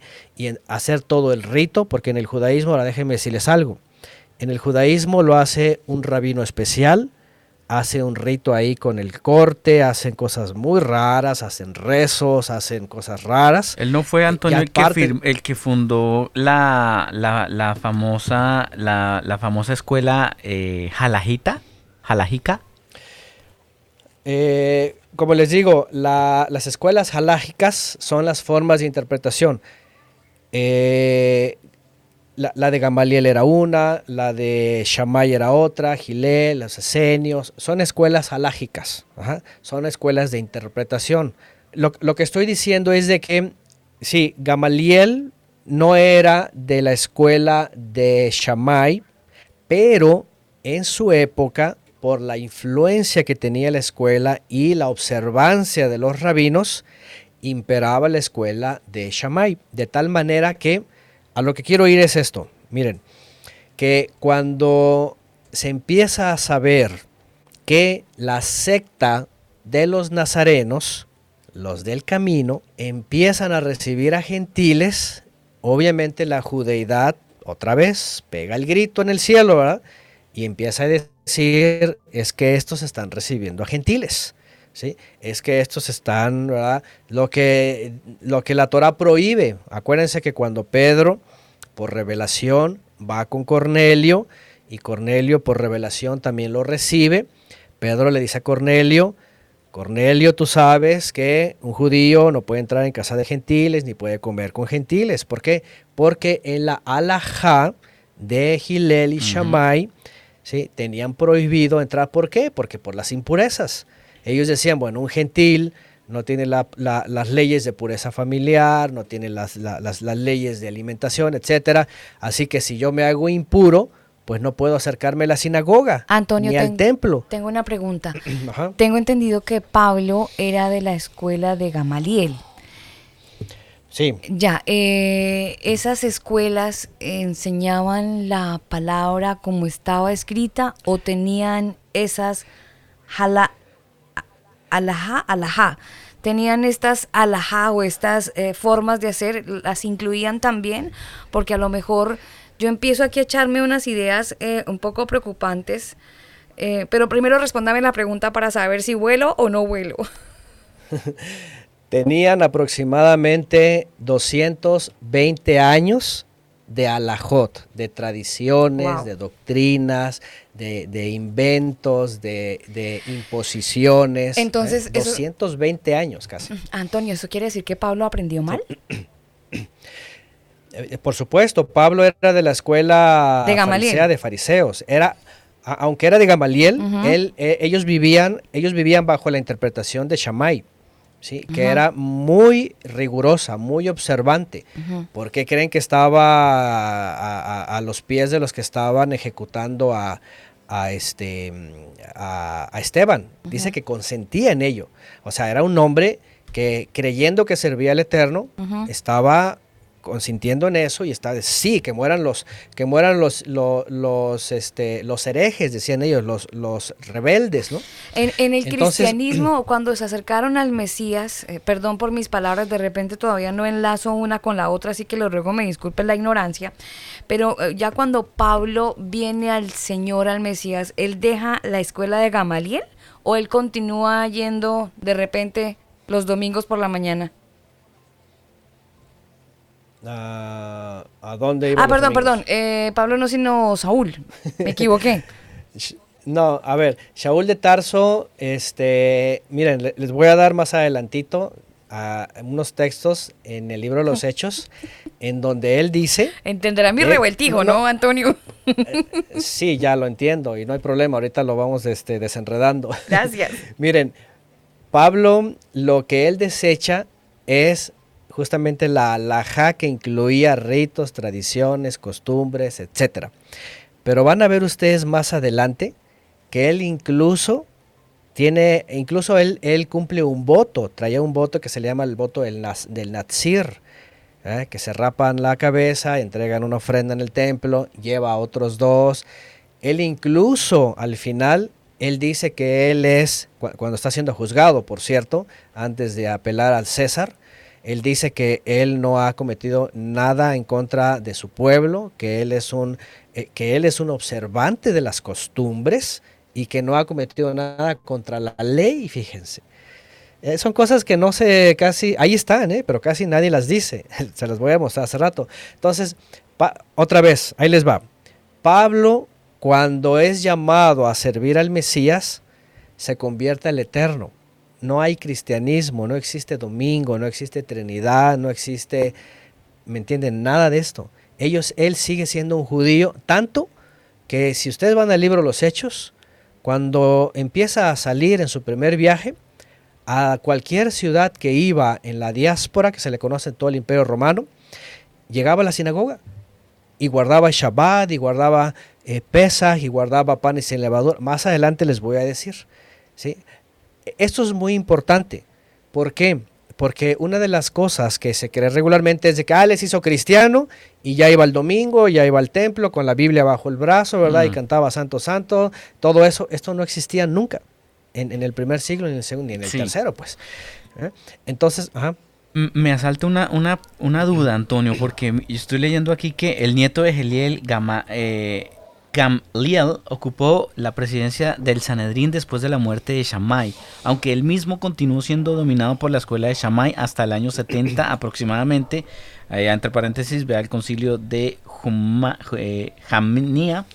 Y se dice que una voz celestial anuló la legalidad de las ordenanzas de Shammai. Eh, en ese sentido, mi pregunta sería: eh, ¿entonces el Eterno también es algo celote? Celote, Entiéndase Bueno. desde el punto de vista violento, dice usted, y... De- de- De- desde el punto de vista, de hecho, en, en la Torah se dice, dice, mi nombre es celoso. Celote significa celoso. Y obviamente eh, la, la- la palabra, los mandamientos, o sea, todo eso el Eterno lo, lo- lo sostiene, ¿no? Eh, no hay que cometer la comparación con los celotes en el sentido de la ideología, ¿sí? Los celotes era un grupo de judíos radicales, pero obviamente este, ellos ya no creyeron en Yeshua y ellos, ellos su, su, su punto era, era eh, levantarse contra Roma, independizarte co- contra Roma y... Político. y- sí, político, totalmente político nacionalista. ajá. Ujú. Por eso les digo hoy día que hoy, hoy día hay nuevos como tipo celotes, ¿no? nacionalistas y políticos totalmente. Chévere, chévere que la gente Eh, que, que está escuchando ya empieza como a entender un poco más este, este tema. Sí, esto es importante porque estas, estas, estas sectas, ¿sí? Eh, te- eh, finalmente fueron las que causaron los disturbios para que se cumpliera la profecía de, de acabar con, con todo el sistema de templo. Por eso después vinieron los, los, lo- este, los romanos, ¿no? Entonces, bueno, por ahí lo que leyeron es correcto, ¿sí? Eh, Gamliel o Gamaliel era nieto de Gilel. Eso es muy importante.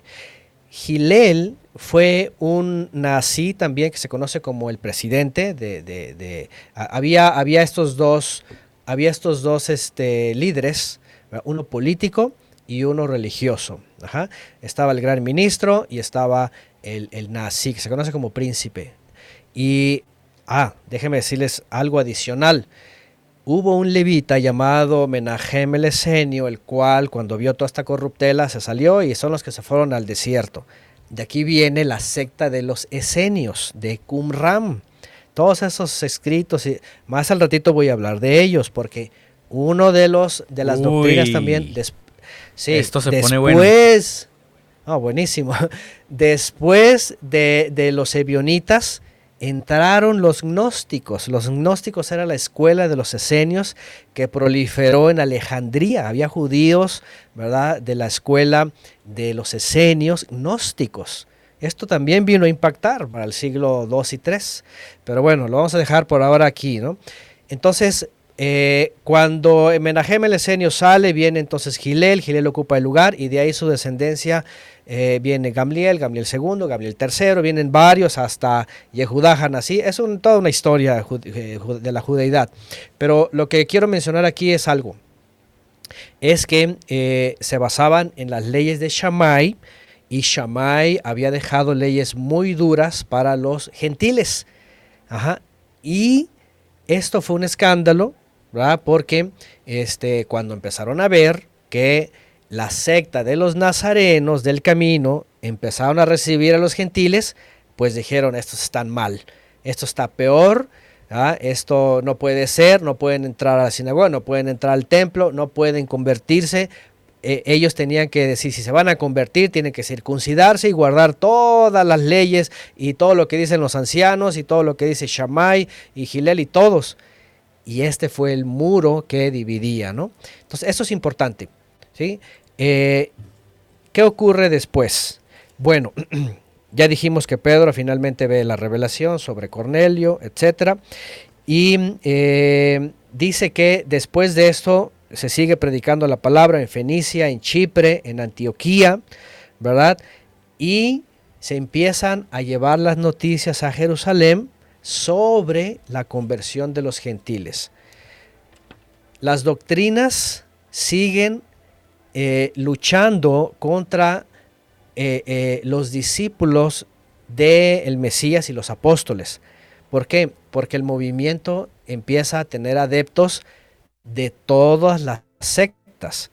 Se empiezan a convertir fariseos, se empiezan a convertir saduceos, se empiezan a convertir celotas, se empiezan a convertir varios, se empiezan a, a- a decir qué está pasando, a ver, empiezan a recibir la presencia de judíos y también gentiles. Tenaz. Y, y, y, y- y era algo como, ¿qué está pasando? Aquí eso es algo importante. ¿sí? ¿Por qué? Porque en la judeidad empiezan a tener ustedes lo que leyeron de, de Esteban, ¿verdad? Que dice que estaba, estaba este, inspirado por la presencia divina y hablando todas estas cosas y defendiendo, ¿verdad? La palabra y, a- y además entregándose como un mártir Ujú, para dispuesto, el Mesías. sí, exacto, dispuesto a morir. Todo el judaísmo empezó a tener celos. ¿Celos de qué? De que pues no pasaba nada con ellos y que los que habían creído en el Nazareno pues empezaban a tener todos estos regalos espirituales, ¿verdad? Y empezaban a tener sobre todo paz, aunque los perseguían. Exaltaban al Eterno que los perseguían, estaban más unidos, estaban más gozosos, no importa que salieran de sus lugares este, correteados y apedreados, iban contentos, los metían en la cárcel y ellos salían gozosos. Entonces este, veían todo esto y pues más se enojaban, ¿no? Es ahí donde entra en juego, bueno, Antonio, el texto eh, de sin que... embargo, quiero que vayamos a Hechos 14 también. Aquí hay algo importante. Vo- Voy avanzando en Hechos poco a poquito y viendo, número uno, qué doctrinas les rodeaban, qué estaba pasando, pero también cuál era la respuesta de gentiles. En Hechos capítulo 14, porque Pablo ya empieza a salir, ¿verdad? Empieza a lo que se conoce como su primer viaje misionero. No, no- realmente él no fue un misionero como se conoce hoy día. Él lo que hacía era un hombre que iba a, cada ciudad y entraba directamente a la sinagoga. Es más, vean lo que dice Hechos 14.1, aconteció en Iconio que entraron juntos, ¿qué dice? En la sinagoga de los judíos y hablaron de tal manera que creyó una gran multitud, ¿qué dice? De judíos y asimismo también de griegos. Nótese esto, muchas veces, cierto o no cierto, en las iglesias, no, es que los judíos rechazaron a Cristo. Bueno, yo no sé quién ha repetido esto tantas veces, pero, pero los primeros 20 años eran los judíos los que creían. Entiéndase judíos como israelitas de todas las tribus, en Jerusalén, en Judea, en Samaria, en todo el imperio romano que estaban dispersos eh, y, y- se, y se congregaban en las sinagogas cada Shabbat. Entonces cuando Pablo llegaba a cada ciudad, lo primero que hacía era llegar a la sinagoga y obviamente como era conocido en el mundo judío, lo, lo- conocían como alumno de Gamaliel, pues decían, pues bienvenido, pásale, ¿no? Este hombre es, es este letrado y conocedor de la profecía y todo. Pero obviamente él aprovechaba para que llegando a la sinagoga, él predicaba que Yeshua era el Mesías. ¿sí? En todos lados, cuando ustedes ven estos textos, dice que llegaba y predicaba que Yeshua era el Mesías y usaba las escrituras, ¿cuáles? Pues la Torah, los salmos y los profetas, porque no había Nuevo Testamento, no, no había de que, ay, Mateo dice, que Juan dice, no había nada de eso. Eso se fue escribiendo después y hasta el año 120 se reunieron todos estos textos, ¿no? Pero bueno, si ustedes van, vean lo que dice. Creyó gran multitud de judíos y asimismo griegos. Y vean en el 2, mas los judíos que no creían excitaron y corrompieron los ánimos de los gentiles contra los hermanos. ¿Se dan cuenta? Aquí va. Todo se trataba de judíos. Llega un judío de Jerusalén, se le invita a la sinagoga, bienvenido, y después empieza a hablar, Yeshua es el Mesías, usa la escritura, muchos creen, y los que no creen dicen, espérame tantito, este, este hombre ya, ya trae otra cosa. ¿Y qué es lo que causaba en ciertas ciudades? Que alborotaba, Pablo era, básicamente Pablo, Alborotador. dentro del judaísmo, era un alborotador. ¿sí? Él era muy tranquilo, iba y predicaba, Yeshua es el Mesías y punto. Pero, eh, lo perdón, Antonio. como un alborotador. Discúlpeme, ¿sí? dice en como el... alguien que estaba causando disensión y que estaba enseñando la secta del Nazareno. Sí, a- Antonio, ¿me escucha? Entiéndase lo que está pasando, ¿eh? Es, es entre judíos. Y cuando dice de griegos, escuchen bien, esta palabra de griegos era gente que había venido del mundo gentil, porque se les conocía como griegos o helénicos, pero que se habían convertido o acercado a la sinagoga. Si ustedes se fijan, dice que llegó a la sinagoga de los judíos y creyeron a sí mismos griegos. Entonces había cerca, a estos se les conocía como los temerosos o se les conocía como los de este mm, eh, lo- lo- los prosélitos, ¿sí? Los prosélitos de, de, la, de, las, de las puertas se les conocía. ¿Por qué? Porque era gente de origen gentil que no se convertían, pero que les, le- les gustaba aprender en la sinagoga y se acercaban hacia las ventanas, a las puertas, lo que se conoce como los advenedizos, los arrimados.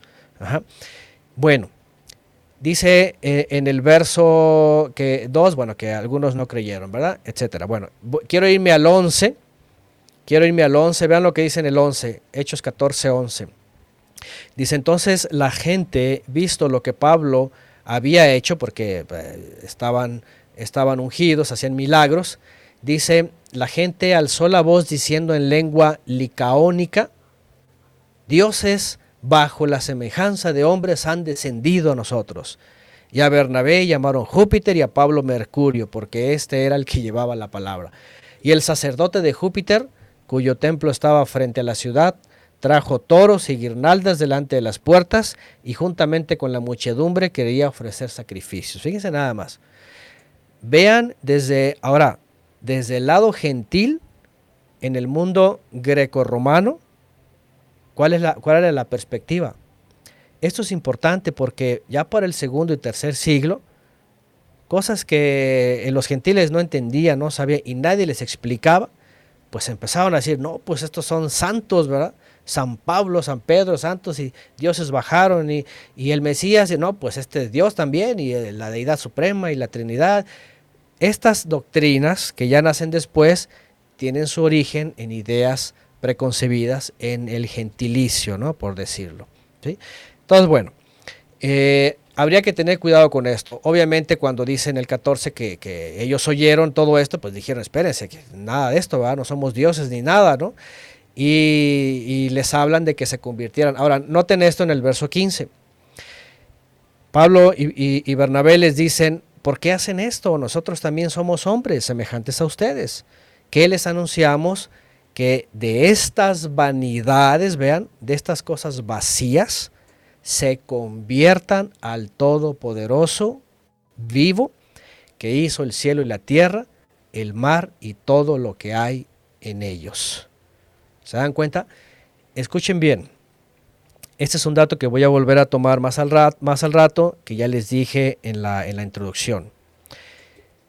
El mundo gentil tenía cualquier cantidad de idolatrías y de formas de vida inmorales sobre la comida, sobre la sangre, sobre todo esto.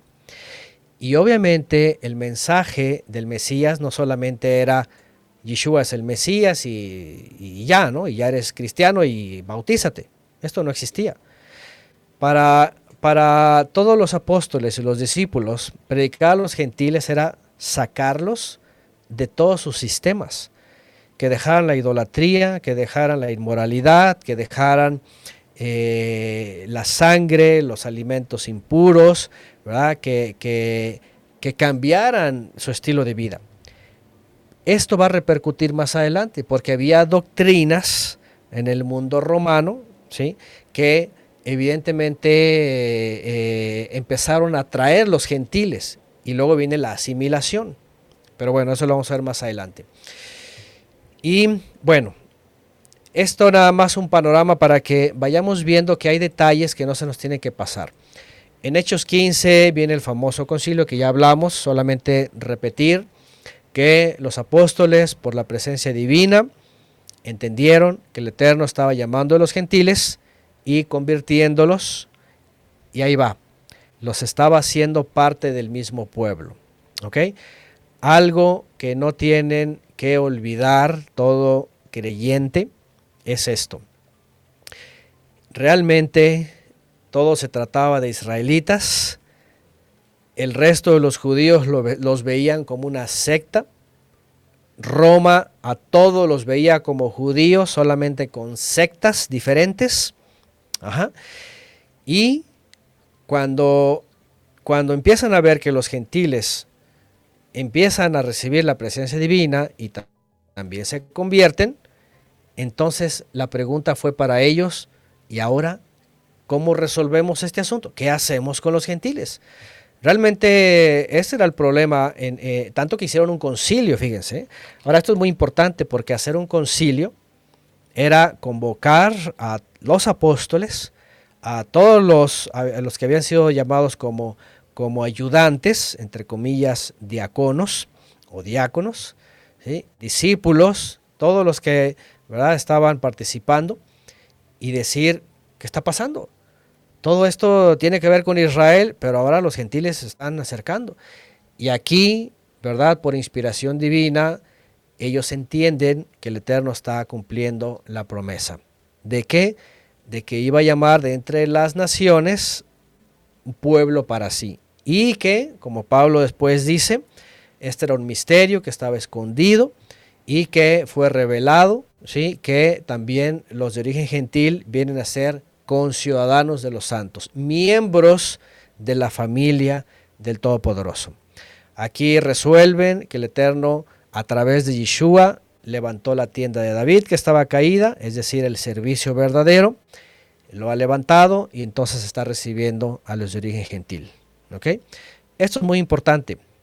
Ahora, aquí va, quería llegar aquí otra vez porque aquí está la primer doctrina que imperó. Escuchen bien si me han estado siguiendo. Esto es a lo que quería llegar de aquí en adelante en Hechos capítulo 15, verso 1.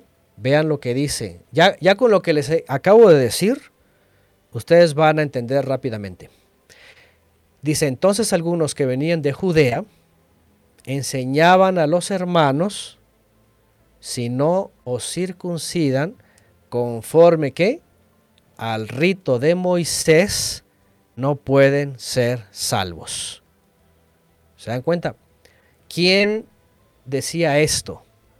Era la escuela de Shammai, que aunque aquí no habla de las 18 leyes, porque se entiende que eran 18 leyes, ellos lo primero que decían, si no se circuncidan, no pueden ser Israel, no, no se van a salvar, tienen que entrar por la circuncisión, eh, observar todas las los mandamientos de los ancianos, cumplir con toda la ley, cumplir con los preceptos, cumplir... Eh, aquí hay palabras que no me voy a meter en, mucho, ¿verdad? pero están, están palabras desde el judaísmo que se conocen como tradiciones. Eh, takanot, por ejemplo, la palabra takaná es lo que se conoce como leyes, leyes creadas por los hombres. Geserot, ¿sí? Takanot, Todas estos son preceptos, mandamientos, imposiciones de los hombres. ¿Me entienden? Por ejemplo, y he puesto este ejemplo anteriormente, y no sé si están por ahí, me están escuchando, porque ahora no escucho nada, creo que están por ahí, ¿verdad? Sí, está. Eh, de hecho, le hemos preguntado em, varias veces, pero creo que por ejemplo, no hay recepción del audio. No sé, los que han incursionado en las iglesias. Si tú llegas a una iglesia X denominación, no todos te dicen bienvenido, ya eres miembro y qué quieres hacer, quieres pasar a la alabanza o qué quieres eh, recogerlo en las ofrendas o quieres ser tesorero. Ustedes saben que a nadie en ninguna iglesia le dicen así. Le dicen bienvenido, ¿verdad? ¿De dónde vienes? ¿Conoces cuánto, cuántos años o qué? ¿O eres nuevo? Si eres nuevo, pues ya saben, la escuela dominical y pasa por un tiempo, dependiendo de la iglesia, ¿verdad? Si es por testimonio, si es por este, mm, la, las, el tiempo que tengan ahí, regularmente son seis meses, tienes que pasar por el bautismo, tienes que, ¿verdad? Según la denominación y ya, hasta que ya eres, eh, te dan tu diploma y ya eres de la iglesia fulana, ¿no? Y a partir de ahí entonces ya te dicen, ok, entonces tienes que ser miembro activo. Pero aún así no puedes aspirar a ser tesorero luego, luego, ¿no? Ni tampoco puedes aspirar a ser el vocalista de la banda, ¿no? Ni tampoco a pastor. Entonces, estas leyes, fíjense, estas leyes eh, eran cosas que el judaísmo en su momento pues tenían esto. Tenían y sabes qué, son gentiles, tienen que circuncidarse. De entrada, lo primero es eso y después vienen todas las leyes de Shammai. ¿ok? Esto es muy importante porque esta fue la primera doctrina. Aquí está, vamos a empezar desde cero. Todos los discípulos ya habían eh, recibido revelación. El Padre está limpiando los gentiles, ¿eh? porque aquí, si ustedes se fijan, ¿verdad? Eh, con Cornelio en el capítulo 10 dice que era un hombre temeroso, era un hombre piadoso. Si ustedes ven en Hechos 15, dice que, eh, dice en el 15-17, para que el resto de los hombres busque al Eterno y todos los gentiles sobre los cuales es invocado mi nombre. está citando la profecía este, Santiago, que es eh, Jacob el justo, o Santiago el justo, y está diciendo que son gentiles que realmente están invocándole, que están buscando al Eterno, que están queriendo obedecer, son piadosos. Ajá. Y aquí es donde ya dijimos que de entrada se les pide cuatro, cuatro normas, cuatro leyes de entrada. ¿sí? Desvincularse de los sacrificados los ídolos, pues, idolatría, pecados sexuales, sangre y animales impuros, ¿no? Animal, muertos, no, eh, eh, muertos de la forma incorrecta. ¿no? Y dice, cada Shabbat aprenderán de Moisés. ¿Ok? Bueno, entonces aquí resolvemos. Esta secta de judíos creyentes en Yeshua, que realmente era, eran parte de Israel, el Israel renovado en el Mesías, entendiendo la alajá del Mesías, el camino a seguir, están viviendo una vida diferente al resto del judaísmo. Desde Roma siguen siendo todos judíos, pero ahora hay una división más porque están recibiendo los gentiles y el resto de los judíos están diciendo, esto sí ya es un problema más grave. Bueno, sin embargo, por supuesto que ellos, sin, ellos, ellos continúan. ¿sí? Quiero brincarme a Hechos 17. La doctrina que se, que se vivía entonces en su primer momento es lo que se conoce y que Pablo lo mencionó más adelante como este, eh, los judaizantes. ¿ok? Y el movimiento históricamente se conoció como ebionitas. ¿ok? Para la serie entramos, número uno, el primer movimiento o secta entre los creyentes eran conocidos históricamente como ebionitas. ¿sí? Y Pablo les llamó judaizantes. ¿Por qué? Porque impo imponían la religión judía. Aquí quiero detenerme un poquito. ¿Por qué? Porque es importante entender que no eran judíos persiguiendo a cristianos o imponiéndole a cristianos los mandamientos. ¿Ok?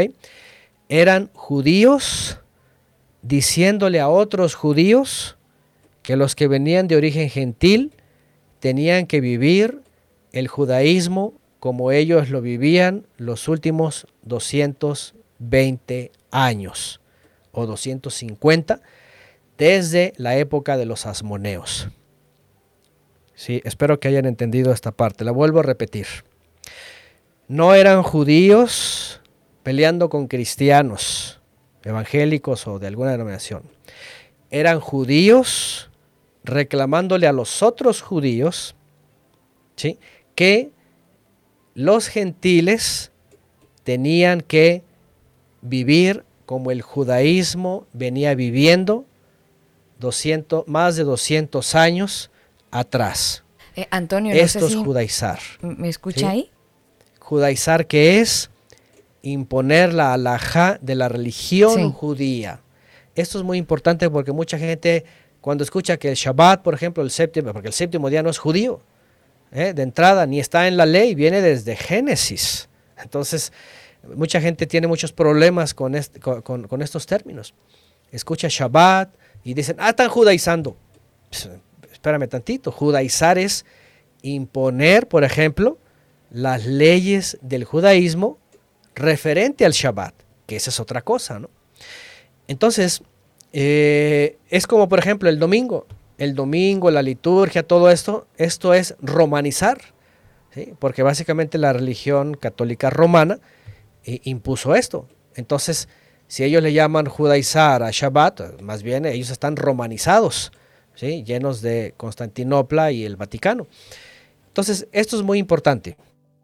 ¿sí? ¿Por qué? Porque como judíos, realmente habían sido liberados de la religión judía y al recibir a los gentiles estaban ellos poniendo más bien un muro para que ya no se aplicara toda la judeidad como religión, que no eran los mandamientos del Eterno, eran un montón de leyes, un montón de prácticas, un montón de cuestiones dentro de sus templos o sinagogas, liturgias, formas, días, eh, leyes internas, ¿verdad?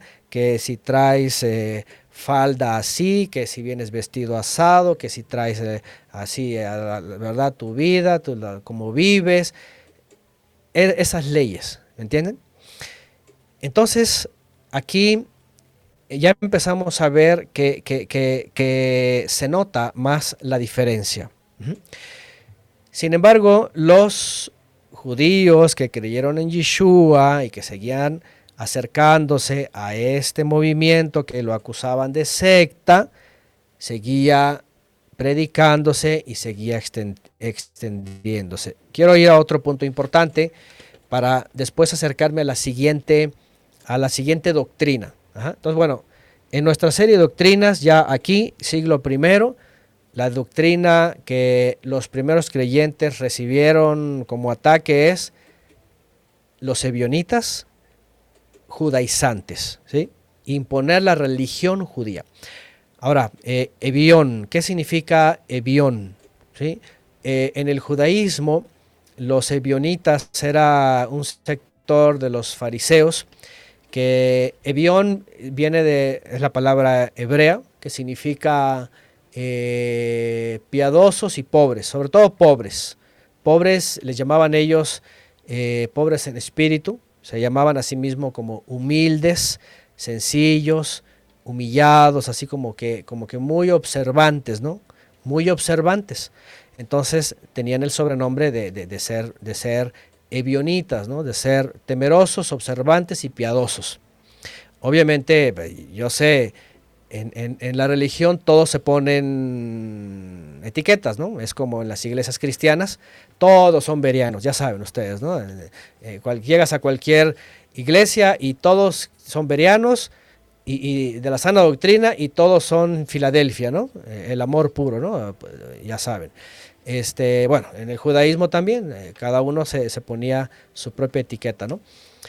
Bueno, quiero ir a Hechos 17 y vean algo importante, ¿sí? Dice que eh, llegaron a Anfípolis y a Polonia, dice, pasaron por ahí, llegaron a Tesalónica, donde había una sinagoga. Otra vez, vean, Pablo sigue en sus viajes, sigue con Bernabé o sigue dependiendo si lo acompañaba, después se separaron.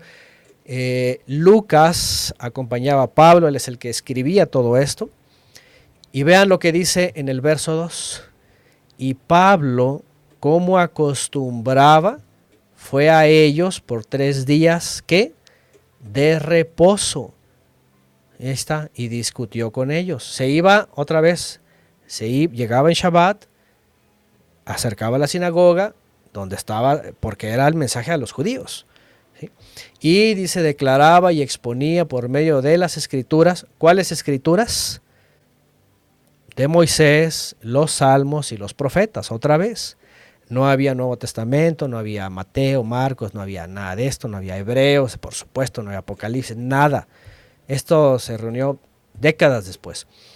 Y, pero les hablaba con las escrituras que eh, el Mesías tenía que padecer y, ¿qué dice? Resucitar de los muertos. Ahí está. Y que Yeshua, ¿qué dice? No dice que era el Dios, ¿verdad? Dice que era el ungido del Todopoderoso. Ahí está. Y vean lo que dice en el 4. Y algunos de ellos creyeron. Ahí está. Otra vez, hubo judíos que creyeron y se juntaron con Pablo y con Silas y de los griegos piadosos gran número y mujeres nobles no pocas. Ahí estamos viendo que seguían de los de origen griego o gentil, que dice piadosos. No sé cómo vienen sus versiones, ¿verdad? Pero aquí dice, y de los griegos piadosos, es decir, gente de origen gentil que eh, eran observantes, que eran obedientes, que eran piadosos, que eran, que eran eh, fieles. Y dicen el 5, entonces los judíos que no creían, teniendo celos, vean, tomaron consigo algunos ociosos, hombres malos, y juntando una turba alborotaron la ciudad y asaltando la casa de Jasón procuraron sacarlos del pueblo. Pero no hallándolos, trajeron a Jasón, algunos hermanos, ante las autoridades de la ciudad, gritando, ¿qué dice? Estos que trastornan el mundo entero también han venido acá. Quiero que tengamos esta parte muy importante. Ajá. ¿Por qué? Porque llega el momento en donde todos estos judíos, que incluían a los nazarenos, la secta del camino, por supuesto son los creyentes en Yeshua, que ellos iban y hablaban a judíos y a gentiles, ¿sí? causaban gran conmoción. Sobre todo Pablo, que tenía por supuesto el conocimiento, que tenía las credenciales todavía de ser alumno de Gamaliel, etcétera, y que llegaba a Shabbat, imagínense lo que causaba, alboroto. Y cuando se encontraba con judíos en la diáspora, fariseos, celosos y además obstinados y que no creían, estos entonces se confabulaban y, arremetían contra Pablo. Vean lo que dice aquí. ¿ah? Fueron ante las autoridades y empezaron a gritar que estos son los que están trastornando al mundo entero. Es decir, ya sabían que en otras ciudades tenían mala fama, que a donde quiera que llegaban estaban causando este, divisiones. Verso 7, a los cuales Jasón ha recibido y todos estos contravienen los decretos que dice del César, diciendo que hay otro rey que es Yeshua. Esto es muy importante. Pueden subrayarlo, pueden ponerle ahí algo, un letrero, préndaselo de memoria. Hechos 17.7 es fácil. Esto es algo que va a causar una serie de doctrinas, escúcheme bien, que vamos a, ver en el segundo siglo. Una serie de doctrinas ¿sí? asimiladas contra los creyentes. ¿Cuáles doctrinas? Que eh, primero, número uno, eran acusatorias. ¿sí? Vienen del mundo judío contra judíos, son acusados de alboroto y además están diciendo, fíjense, acusándolos que contravienen los decretos del César, nada más y nada menos, diciendo que hay otro rey.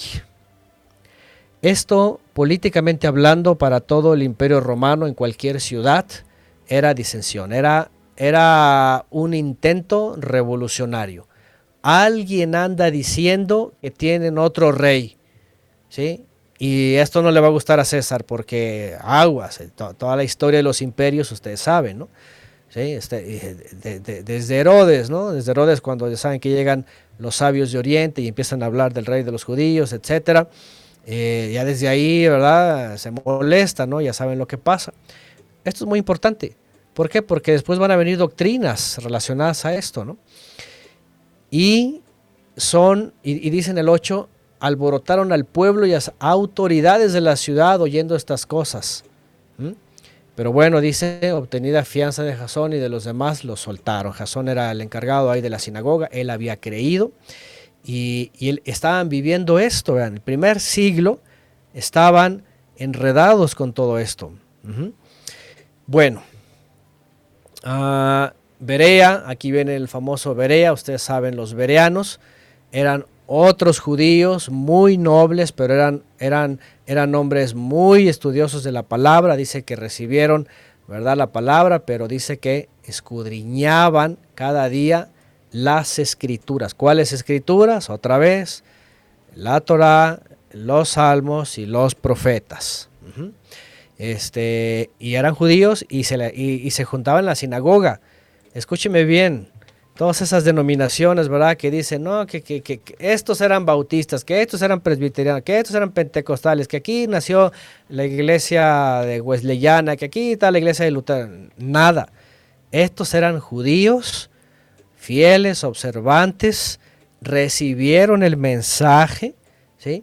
Eh, en Shabbat se ponían a escudriñar, vamos a ver si es cierto lo que dice Pablo, Vamos a ver a, Moisés, vamos a ver a los vamos a ver a los profetas.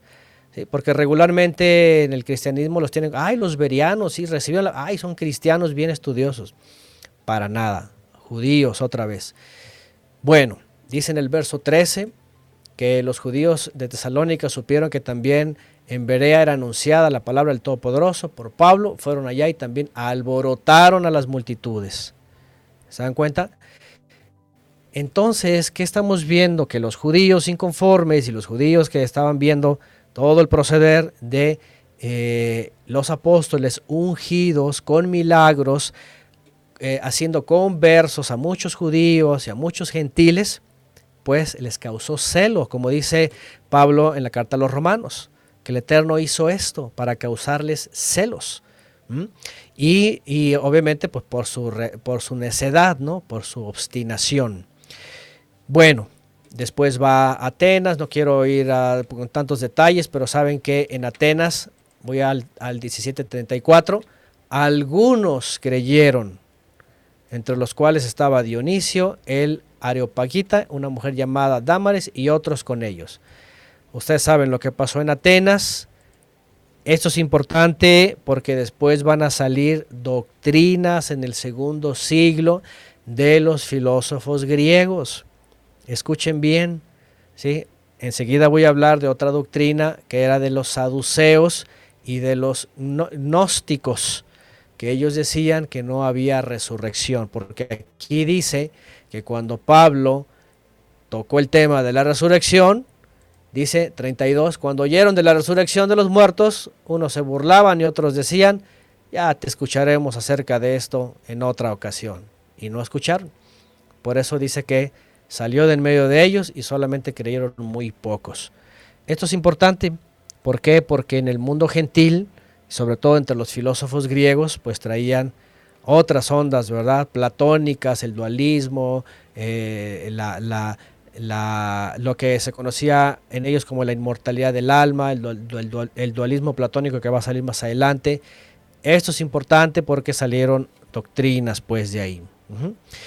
Bueno, eh, y voy a un punto todavía de gran importancia en Corinto. Póngame mucha atención aquí.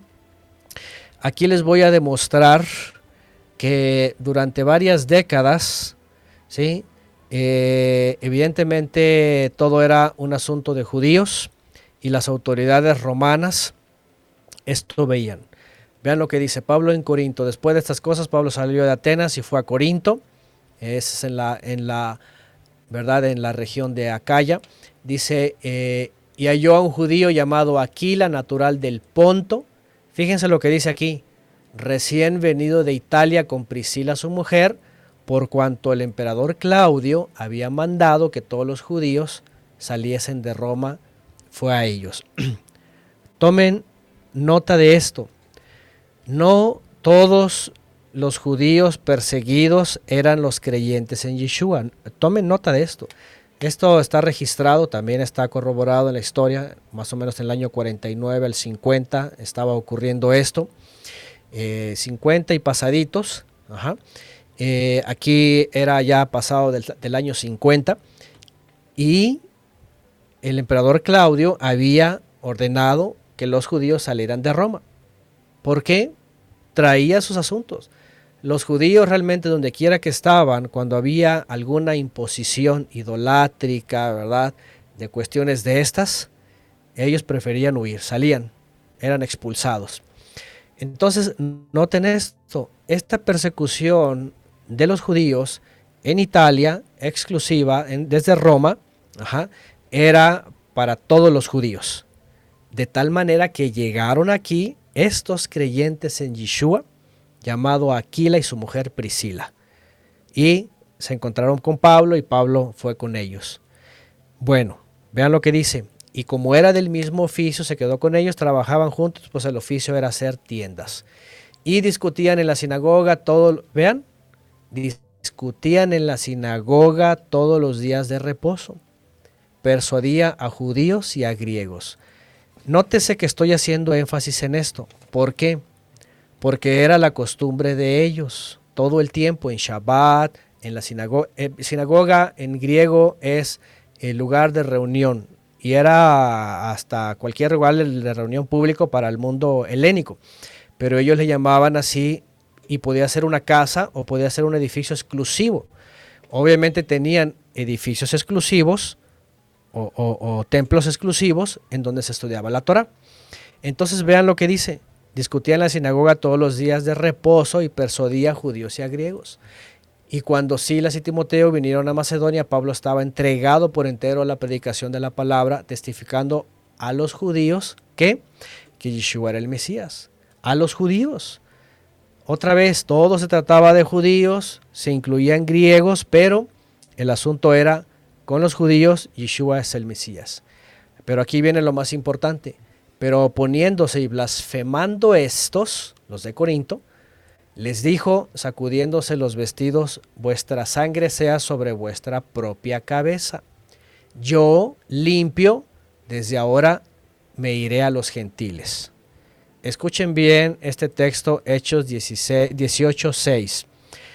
Este yo me acuerdo toda mi vida que estuve en el cristianismo, lo tomaban fuera de contexto, exclusivo para decir, miren, aquí Pablo dijo, los judíos no creyeron, ¿verdad? Cayeron en maldición, Dios rechazó a su pueblo, por eso eligió a la iglesia gentil, y aquí dice que ya Pablo ya no fue por los judíos, ya ahora se fue a los gentiles, y la predicación a los gentiles, amén, hermanos.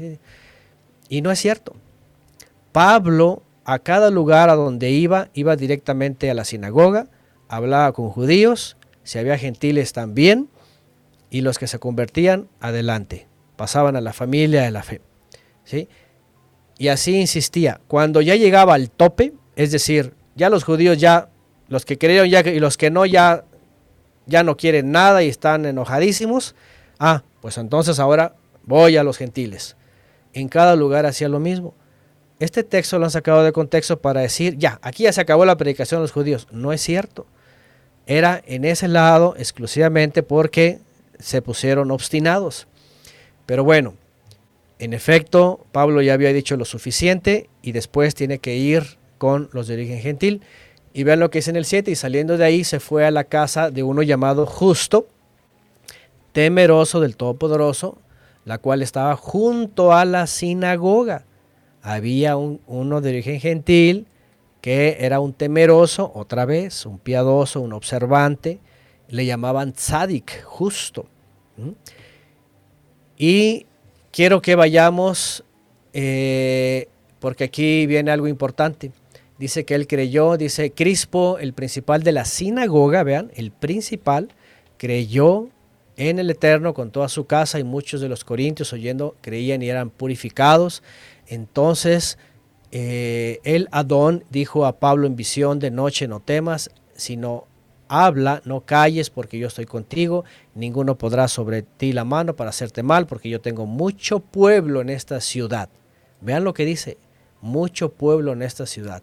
Pablo estaba entregado a ir, lo que dijo el Mesías, a rescatar lo que se había perdido. Al judío primeramente y después al gentil. Y dice que estuvo ahí un año y seis meses, fíjense. Y aquí va algo que les quiero mencionar muy importante, en el verso 12 en adelante. Pero siendo Galión procónsul de Acaya, los judíos se levantaron de común acuerdo contra Pablo y le llevaron al tribunal, diciendo, este persuade a los hombres a honrar al Todopoderoso contra la ley. Si le dicen al procónsul, ¿verdad? Si lo llevan contra Galeno o Galión, ¿Cuál ley? Pues obviamente la ley romana. No era la ley del creador, era la ley romana. Aquí era una acusación política. Dice en el 14, y al comenzar Pablo a hablar, Galión dijo a los judíos, fíjense, fíjense lo que dice Galión, vuelvo a leer, procónsul o prefecto de Acaya, toda la región de Corinto, ¿sí? el sur de, de, de Gre- de Grecia. Vean lo que dice en el 14.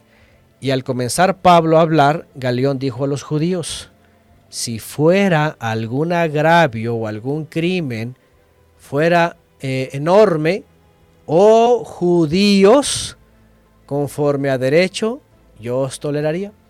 Pero si son, ¿qué dice? Cuestiones de palabras y de nombres y de su ley, véanlo ustedes mismos, porque yo no quiero ser juez de estas cosas. Esto es muy importante. Estamos hablando aquí ya pasado del año 50. Pablo sigue visitando las regiones del imperio. Llega a las sinagogas, habla con judíos, algunos no creen, se los echa encima, otros sí creen, ¿verdad? Este, etcétera. En donde el mensaje causa disturbios mayores, lo acusan con las autoridades y aquí viene este y le dicen aquí está este, viene Galeón o Galeno, dependiendo de la versión, ahí está, procurador de Acaya, y dice, ¿saben qué? Esas son cuestiones de judíos, de nombres, de palabras, de su ley. Ustedes arréglenselas, yo no puedo meterme ahí. Estas palabras son muy importantes, ¿eh? porque entiéndase, no es contra cristianos, no es evangélicos, no es que ah, nada. Desde el imperio todas las autoridades veían esto, esto es problema de judíos y su ley. Ellos que se entiendan, juzguen ustedes sus propias cosas. Esto va a tomar un cambio radical eh, eh, después del año 130. ¿Por qué? Porque esto que en un principio. Era solamente de judíos y de la doctrina de los ebionitas, tienen que circuncidarse y tienen que guardar todas las tradiciones para que sean israelitas, para que sean judíos y sean salvos. En el principio era, es problema de judíos, pero en el segundo siglo se va a convertir en, es un problema de unos judíos que ya están amenazando al imperio, porque estos disturbios se hicieron más grandes y porque la fe de los que estaban creyendo se convirtió en una amenaza para el imperio. Y después vamos a ver que empiezan las persecuciones. Bueno, cuando llego aquí, lo que quiero decirles es de que, otra vez, sigue siendo un asunto de judíos. En el capítulo 19 estamos viendo, ¿verdad?, que hay eh, otra vez un acercamiento, como siempre, ¿verdad? Un acercamiento y un disturbio ahora en Éfeso. Vean lo que dice en el 23, bueno, vamos a leer todo, pero dice en el 23, hubo por aquel tiempo un disturbio no pequeño acerca, ¿qué dice? Ustedes pueden leer. Quisiéramos leer, pero parece que Antonio en cualquier nos, versión. Antonio nos escucha. ¿Qué dice? Aquellos días se produjo no. un gran disturbio a propósito, ¿qué? Del camino. del camino.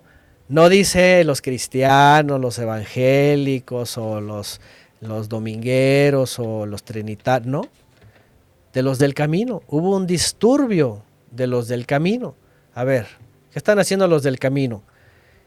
Bueno, aquí hay algo muy importante. Los judíos en la diáspora, ¿verdad? En la sinagoga, tenían permitido por legalidad. ¿No me oigo? Eh, Antonio, ahí nos está escuchando. Parece que ah. volvió Antonio. Ah, me están. vuelve, no, yo no oigo nada. Vuelve ver, en ti, si Antonio. Están hablando a mí. Sí, vuelve en ah, ti. Ya, ya. Antonio. Oh, por un minuto pensé que lo habíamos perdido, Antonio. bueno, en realidad Ay, por varios minutos. Yo dije, wow, Antonio, mire, tenemos aquí una cantidad de preguntas que usted no se imagina. Y tengo una ensalada en mi cabeza de preguntas que yo creo que nos vamos a tener que devolver, Antonio. Imagínese, usted están hechos 17 y yo me quedé en el 2. Ay, perdón. es que de pronto ya no escuché, dije, bueno, que... El rapto, el rapto, Antonio, el, el, rapto, pero ¿cómo no, nos, ¿cómo no nos extrañó? Nosotros estábamos haciendo aquí oraciones y todo. No, de, de, hecho hasta mencioné, ¿me escuchan o no me escuchan? Porque yo no escucho nada. bueno, qué, okay, qué, qué bueno que regresó, qué bueno que regresó Antonio. Mire, yo tengo por aquí tres preguntas, no sé si esas tres preguntas van a tardar lo que queda del programa porque tengo entendido que Daniel tiene otras y en la sala de chat hay otras preguntas. Pero quiero ir... Uh -huh. eh, Bueno, creo que eliminé algunas porque iba avanzando, dije, no, por ahí no es, por ahí no es. Pero mire, eh, quiero devolverme al tema de la circuncisión que usted nos habló hace un rato en Hechos, los primeros capítulos. Eh, no me quedó claro lo siguiente, yo, yo tengo claro, según la palabra, que la circuncisión era una ley del Eterno para el pueblo de Israel. Eso está claro, ¿cierto? Eh, ellos tenían que circuncidarse como un tema de, como de, de, mm, cercanía De o de obediencia, exacto, de conversión al Señor. De conversión. El Sí. hecho de que los, los gentiles se volvieron al Mesías era una imposición, porque yo estoy todavía en la escuela de Shammai, imagínense, estoy bien atrás, me quedé atrasada en el cuaderno, no alcancé a tomar los apuntes. El hecho de que mm, en, la, en la escuela de Shammai eh, les dijeran que tenían que mm, circuncidarse era por una imposición de la escuela de Shammai adicional a todo lo que ellos tenían o era porque ellos se, afi- se, se quedaban solamente con la circuncisión de, del pueblo de Israel, con lo que el Mesías le dio desde Abraham al pueblo. Sí, la, la alajá o la interpretación era de parte de la Torah, porque en la Torah dice que cualquiera que quería, que, que quería hacerse parce- parte de Israel tenía que hacer una conversión por medio de la circuncisión. Esto es Torah.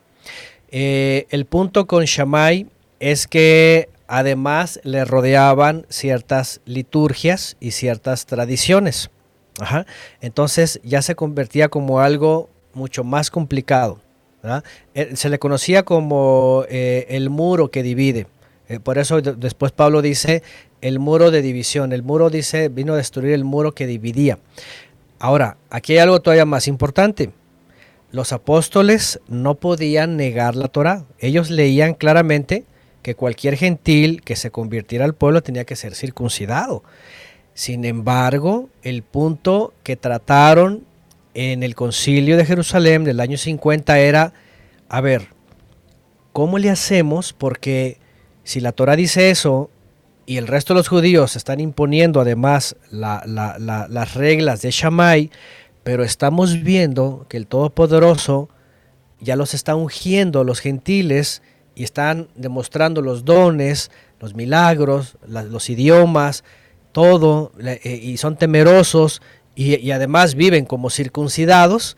O sea, el punto de ellos fue, ¿qué hacemos? Porque parece que el Padre ya los recibió y Pedro en la visión estaba diciendo, es que el Eterno ya los limpió. Ya, o sea, ya, ya la conversión ellos la estaban viendo como que, a ver, el Mesías vino a traer una conversión ya diferente, ya no es por la carne, porque por otro lado tenían el antecedente que en el pasado, circuncidados o no circuncidados eran un desastre. Ustedes ven hasta David adulterando, ¿no? Con toda la circuncisión, imagínense, en el acto, ni modo que dijera, ay, perdón, es pecado, ¿no? Y Salomón y todos. Entonces para ellos era, es que eso no ha funcionado. Y lo que está haciendo el Creador es, está cambiando las cosas. Ajá. Entonces, a lo que voy es que este, eh, ellos estaban reconsiderando y por eso, aquí va, estas son de las cosas importantes, que en la revelación del Mesías, por eso después ellos dicen, y Pablo lo dice, el Mesías es nuestra circuncisión y el sello ahora es el, el, el Ruach HaKodesh, el aliento santo. Ellos entendieron que ahí estaba habiendo un parteaguas. La forma de que los gentiles se acercan ahora es por medio del Mesías, no por medio de la circuncisión.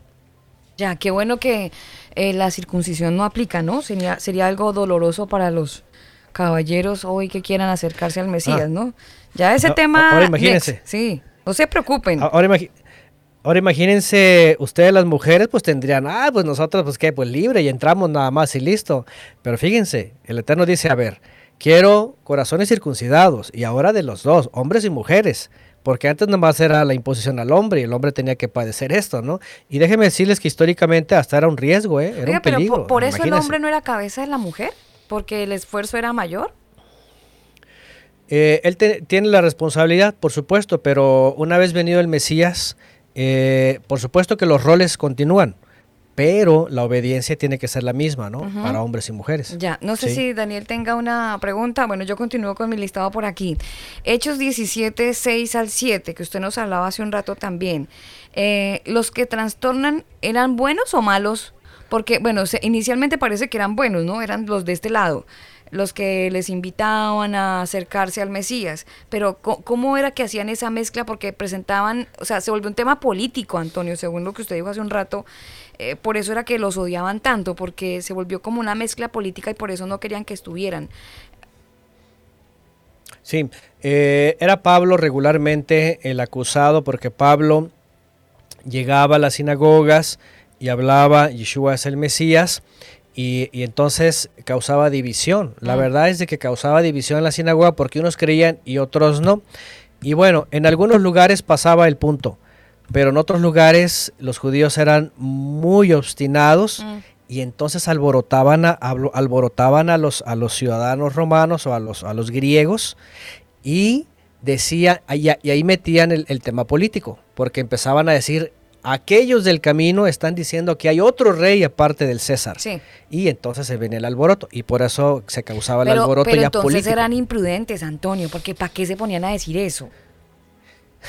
En parte sí. En Obvio, parte les gustaba echarle la- leña la- al sí. fuego. Bueno, la realidad es de que Pablo, ahora imagínense, o sea, Pablo era un hombre que, que este, eh, tenía esta característica. La verdad que Pablo tenía esas facetas.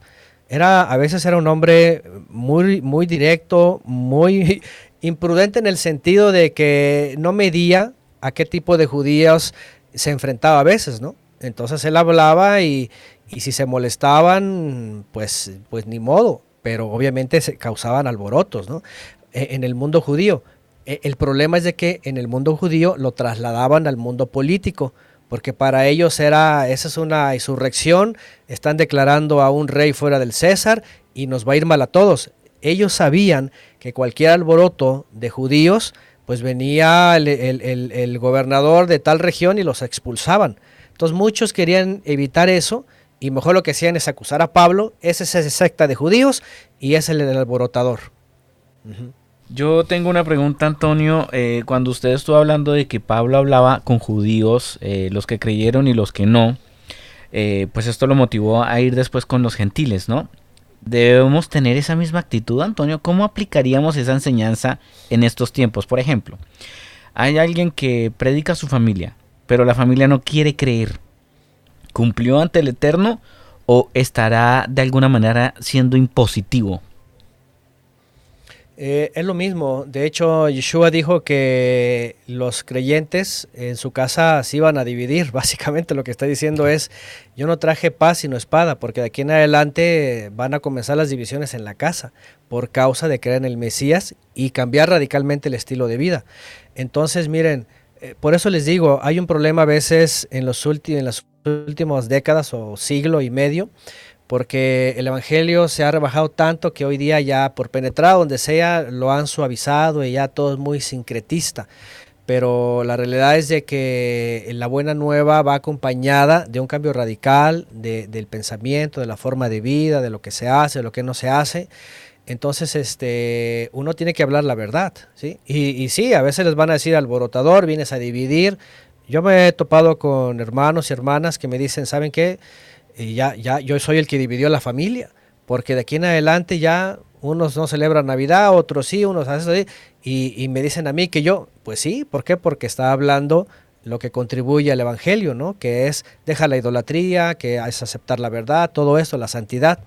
Entonces, este, yo creo que tenemos que vivir o vamos a vivir lo mismo que ellos vivieron, empezando de la familia. Ya, eh, tengo otra preguntita por aquí, Antonio. Ya vamos con un comentario de un oyente. Em, bueno, estoy en una disyuntiva un poco complicada porque Hechos 17:13 es claro y dice que los judíos en Tesalónica, en la ciudad de Berea, la palabra de Dios había sido anunciada por Pablo, fueron también allá y no dejaron de agitar y alborotar al pueblo. Es decir, eran boncheros, como diríamos en Colombia. Ese tema de que ellos eran alborotadores no era una forma de imponer el mensaje. ¿Dónde queda libre albedrío, Antonio? Porque si bien uno critica a la gente que tiene unas teorías eh, que las llamamos así, ah, lo están adoctrinando, pero, pero pues el Evangelio y el Mesías es lo mismo, Antonio. Y no, y no queriendo decir nada ofensivo, porque obviamente amamos al Eterno y queremos hacer las cosas bien, pero no se mete en el mismo escenario el hecho de ser alborotadores e imponer su mensaje, forzaban a la gente a que creyeran sí o sí. Y armaban el bonche si no. Entonces, me parece que, que la imagen sí es un poco como, como maluca, ¿no? Mm, no, yo creo que si, si vamos siguiendo los textos, como les decía hace rato, eh, todos los judíos que se visitaban y se permitían incluso el, el, el aliyá, el estrado, aliyá es subir al estrado y hablar en, en- en- Shabbat, eh, era la costumbre, todo el tiempo lo hacían. Entonces, eh, Pablo no llegaba a imponer, él dice que hablaba que Yeshua era el Mesías, incluso a veces discutía, en el mundo judío es- es- esto es muy clásico, de hecho el Talmud está lleno de discusiones y a veces son contrarios y, y a los dos se les cree. Entonces para ellos era muy natural ¿eh? llegar y hablar y decir, este es el Mesías, así porque había en aquella época muchos movimientos mesiánicos. De hecho, el judaísmo registra en el primer siglo más de 20 aspirantes al Mesías, imagínense. Entonces, para ellos era muy normal. Eh, ¿Cuál era el problema? Que cuando en algunos lugares los judíos eran obstinados y eran, ahora sí que eran más celosos que Pablo y además tenían muchos intereses en el lugar, políticos y de regiones y, y cuestiones de la región, de dineros, todo eso, entonces lo veían como una amenaza. Ajá, Y, y no es que Pablo alborotaba, Pablo solamente predicaba lo que ellos enseñaban, pero los otros causaban los alborotos. Si se dan cuenta, dice que salían los judíos que no creyeron, reunieron a griegos, reunían a Egipto, a, perdón, a, a gentiles, y les decían, estos son unos alborotadores. En realidad eran los judíos los que alborotaban a la gente y después ya lo politizaban el asunto, ¿no? Ya después era un asunto político. Entonces, este, eh, evidentemente cualquiera puede decir, estos son, estos son unos, unos, este, están imponiendo, ¿verdad? Están eh, obligando a los que, no, realmente no, igual nosotros. A ver, y ahí va el ejemplo claro. Simplemente, si ustedes llegan a un lugar o con algunas personas y empiezan a hablar la palabra así, obviamente va bien que, ay, no vengas a imponer, pero tú no estás imponiendo, alguien está hablando lo que cree, ¿sí? Pero algunos van a decir, ah, no, sí, a mí me, me parece bien, otros van a decir, no, tú estás imponiendo. Y luego va a venir otro, tú estás dividiendo, porque aquí ya dividiste la familia. Entonces, una cosa es de que, y además no somos nosotros, finalmente es lo que dijo el Mesías, ¿verdad? Es la palabra la que va a poner en división a las almas por la verdad y la O mentira. sea, ese es el objetivo finalmente de la palabra. Dividir, separar. Eh, miren, pareciera que no. Eh, el problema no es la división. Fíjense, Yeshua hizo algo muy interesante. Él vino a traer la verdad. ¿Y cuál fue el problema de la verdad? Es más, Juan en su evangelio al principio lo dice. Dice que Él es la luz y trajo la luz. ¿Cuál fue el problema? Que el mundo vive en tinieblas y no quiere ver la luz. Es decir, la, la verdad se, se pone ahí. El problema no es la verdad, ni el Mesías, ni el Creador. El problema es el ser humano que con su mentira y su forma de vida rechaza la verdad. Entonces, en automático él se divide. El ser humano se secciona, el ser humano se excluye. Y cualquiera puede decir, ah, es que la verdad trae división. Eso no gusta. Bueno, no, la verdad trae liberación. La, la, verdad, la verdad trae salvación. Pero es el hombre egoísta con su error y con su mentira que se divide solo, se, se, se parte. ¿Me entienden? Entonces, si lo vemos desde la perspectiva bíblica, fíjense, eh, la verdad viene a salvar, a liberar, pero es el hombre el que se divide de la verdad y quiere seguir en su mentira. Si vemos la Biblia, todo el tiempo es así. Entonces, obviamente hay que, hay que verlo desde la otra perspectiva, porque Sí. si no, exactamente va a ocurrir, ah, no, es que la verdad divide. Ah, Pues claro que va a dividir porque el que se quiere dividir de la verdad ya se dividió. Claro, pues se va a quedar en el otro lado. Si no está en la verdad, pues está en la mentira. Solamente hay dos caminos Es- por ese lado. Mire, Es tengo a, tengo a Andrés González por aquí, Antonio, y dice, por eso es tan necesario estudiar culto imperial en el primer siglo. Por eso es necesario estudiar en cada carta de Shaul. ¿Cuál es el problema que él está tratando en esta comunidad? Es necesario estudiar homus novus, patrocinio y, clien- y clientela, reciprocidad y cliente. Sí, el, imperio romano tenía sus leyes. ¿eh? Miren, una de las cosas que el imperio impuso, por ejemplo, miren, por ejemplo, ahí, les va, hablando de esto, los, los creyentes del primer siglo tuvieron eh, servido todo en charola de plata, como dicen, ¿no? Número uno, el imperio tenía legalizadas las religiones, en este caso el judaísmo. Número dos, tenían un sistema, ¿verdad?, de vías y de comunicación y de, y de, y de correo, por cierto, también muy eficiente. Siguiente, tenían la Pax Romana. La Pax Romana era un sistema en donde todo funcionaba, ¿verdad? De acuerdo al imperio y nadie era molestado, ¿verdad? Este, y podían ser judíos y seguían siendo judíos, y aún con sus sectas. Aquí el asunto, por supuesto, es de que cuando vienen los discípulos de Yeshua y traen este concepto del reino, del Todopoderoso, del Mesías reinando en los cielos, y además de que son contracultura y contracorriente en un momento dado, esto a la judeidad que vivía muy cómodamente, pues no, no, no le acomoda. Y a otros gentiles, vamos a ir viendo más adelante, pues les causaba muchos problemas. ¿Se acuerdan aquella mujer que fue liberada y que, y que era ganancia para aquellos, ¿verdad? De Diana de los Efesios y todo eso. Mucha gente empezó a tener muchos problemas porque vivían de idolatría, vivían de la corrupción, de la tranza, ¿verdad? Como dicen en México, de la corruptela.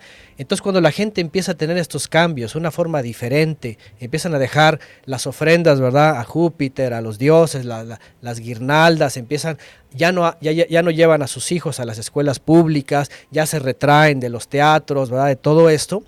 Aquí es donde empiezan unos sectores a afectarse y por eso vienen los alborotos que calificaban tanto gentiles como judíos de los nuevos creyentes. Esto impactó, por eso que fue que impacta al imperio romano muchas conversiones, porque empiezan a dejar lo, lo, lo que era cultura. Para, para, el mundo romano era ley, era cultura, era religión, era tributo al César, era tributo al emperador, era tributo a sus gobernantes y empiezan a ver así como que hoyos eh, problemáticos y, y, obviamente después empiezan las persecuciones, ¿no? Entonces es correcto, todo eso hay, hay que entenderlo, ese uh -huh. mundo.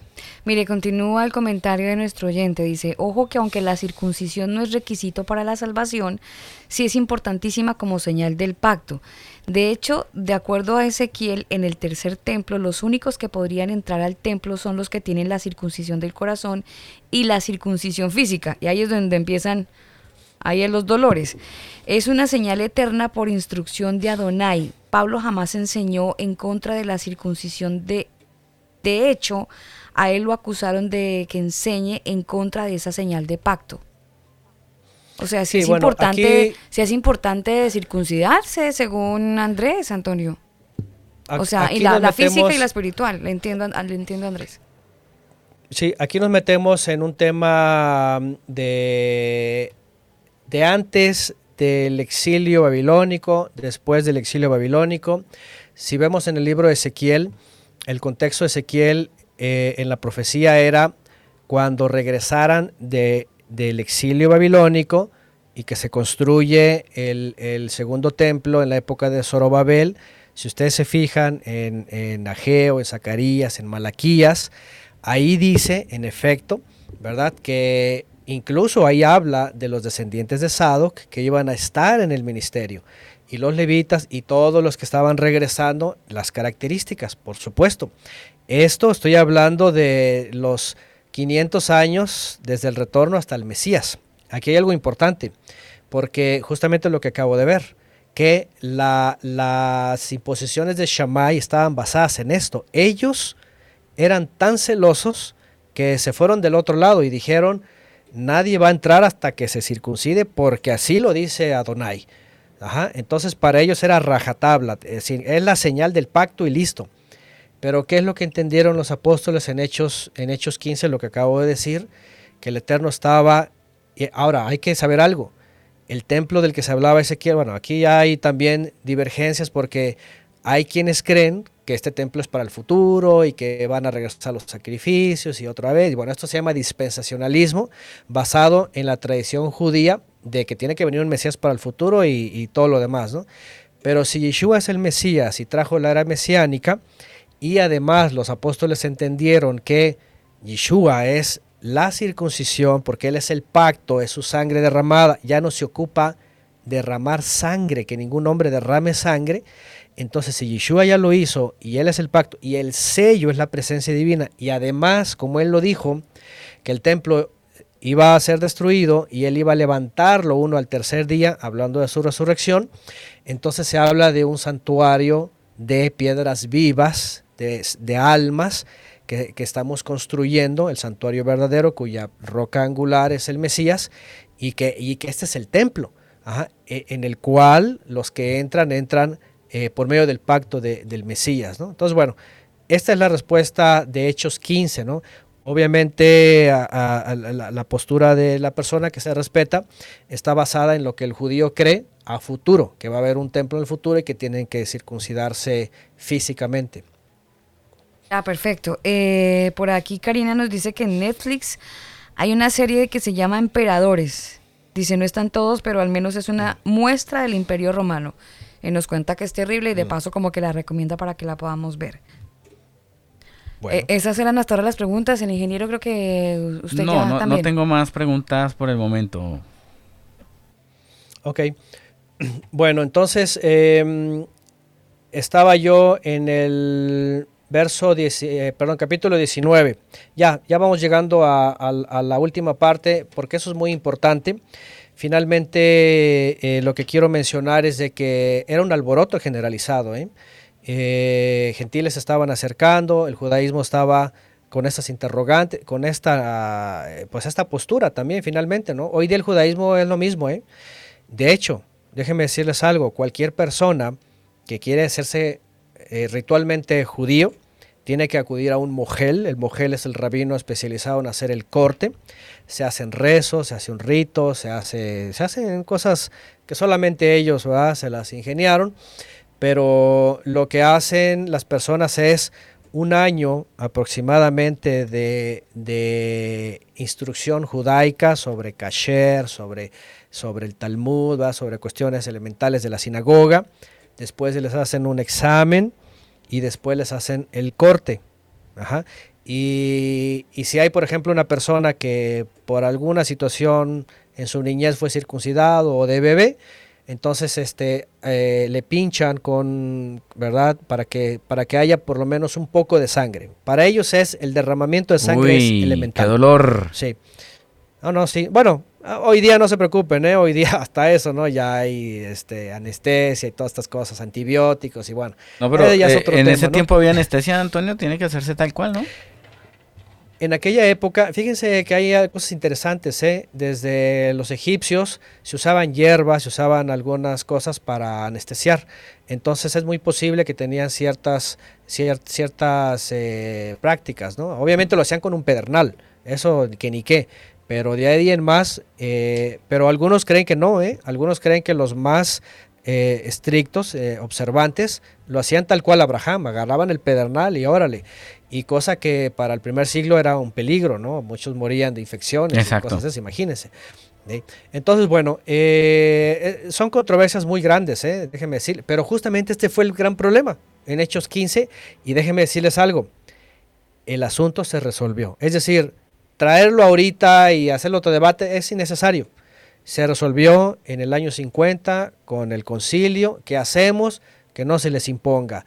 El Eterno los está recibiendo, se están convirtiendo en el pacto del de, de Mesías Yeshua y el sello es evidente, la presencia divina en ellos, vidas diferentes, ahí está, están sellados, no ocupan mostrar, ¿verdad?, este, el sello físico, sino que, de hecho, Pablo llega un momento a decir esto, Dice, ¿acaso el que no, eh, acaso que el, que el que está viviendo, dice, eh, eh, la Torah, los mandamientos, está viviendo así, dice, no se podría tomar su, su, incircuncisión como circuncisión? Es el tema que toca Pablo en un momento dado, ¿no? Entonces él llega a, a, a concluir esto basado en Hechos 15, que, que, es la circuncisión del corazón, lo que no era nuevo. En Deuteronomio capítulo 10 Ahí dice el Eterno a los, a los israelitas, circunciden pues su corazón, el prepucio de vuestro corazón, dice. Entonces, bueno, realmente traerlo a, ahorita ya es un tema añejo, ¿no? Eso se resolvió en el año 50 y los apóstoles dijeron, eh, no hay imposición. Y de hecho fue más allá cuando dijo que el que mira a una mujer y la desea ya pecó. Por ejemplo, ¿no? Por ejemplo, puede alguien estar muy circuncidado, trae su talit, kipá, traer tefilines, todas las filacterias, pero ¿qué tal en su corazón, no? De hecho, ese fue el gran problema del pueblo de Israel, ¿eh? Ellos estaban circuncidados, decían que iban al templo, que esto y que el otro, pero el Eterno los, los, los exhibió todo el tiempo, que traían los ídolos, que eran rebeldes, o sea, muchos pecados, no todos, obviamente, pero está demostrado que en todos esos siglos, aún con circuncisión, terminaban adorando a Ishtar, terminaban adorando a Marduk, terminaban pues, haciendo todo esto, siendo injusto, siendo cor- corrompido, todo esto, ¿no? Entonces, eh, esto es lo que nos enseña yo creo que el Creador, ¿no?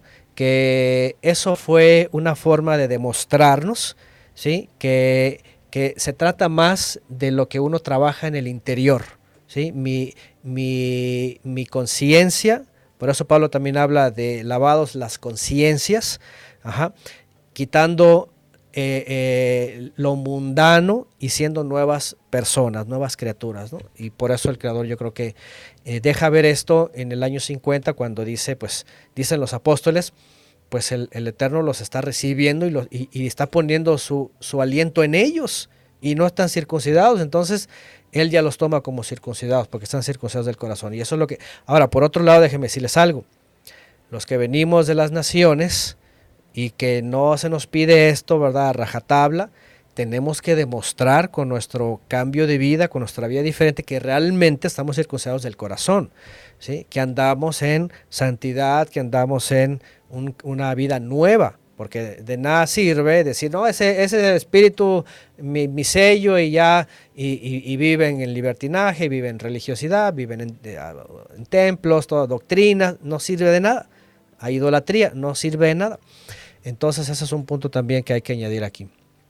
No, hay que añadir y hay que empezar a, a evaluarnos, Antonio. Mire, a mí me ha impactado Claro. muchísimo eh, lo que usted nos estuvo compartiendo y nos estuvo enseñando acerca de la alajá. Ah, rayos. ¿Lo dije bien o lo dije mal? Alajá. Alajá. Sí, alajá.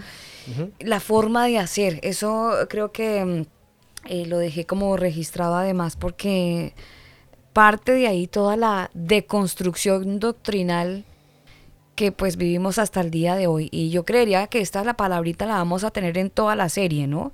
La alajá, que dicho sea de paso no es alhaja, porque la escritura de alhaja a alhaja es completamente diferente. A- a- Alhaja tiene la H intermedia entre la L y la A, por si acaso.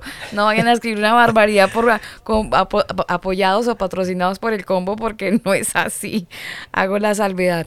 Pues está muy interesante todo este tema, ingeniero. A- aquí ya muere el, el siglo primero, Antonio, en este, en este episodio, o el siglo uno No. Sigue. Sí, no, no, no. eh, hay, hay cosas eh, que quisiera añadir. Si me dejan, a- Pero por lo, lo puedo mencionar. Bueno, esto me era, me era muy importante porque fue la primera doctrina y déjenme decirles algo. Es una doctrina que ha renacido en estas últimas décadas con el movimiento sionista y Israel, todas estas cosas, del movimiento de la Haskalah y todo esto, porque muchos han retomado este asunto y ven el movimiento mesiánico, yagüista, este, eh, efraimita, todo esto, que las tribus perdidas, no sé qué, y otra vez están incitando lo mismo, ¿eh? a circuncidarse, a observar ciertas leyes, a rito, fuera de las festividades, fuera de lo que es recordatorio, están imponiendo tradiciones, están imponiendo incluso hasta, hasta cuestiones místicas del judaísmo.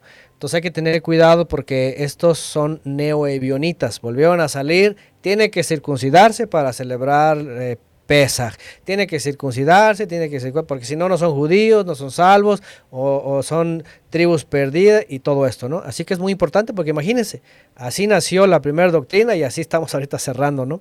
Entonces, bueno, esto se vivió mucho y bueno, tuvo sus repercusiones en el mundo judío en todo el imperio, pero hay otra, otra doctrina que quiero mencionar rápidamente. Hay otra doctrina que se añadió en, en- estas décadas, sobre todo a finales del siglo I, que es eh, el gnosticismo. Escúcheme bien, eh, esta filosofía griega, ¿verdad? En todo el mundo griego, platónica y eh, Aristóteles y Sócrates y todos estos filósofos, eh, es lo que en un momento dado eh, Pablo dice sobre la falsamente llamada ciencia, gnosis. Hay algo muy importante aquí. De hecho, en varias cartas se menciona esta cuestión del gnosticismo.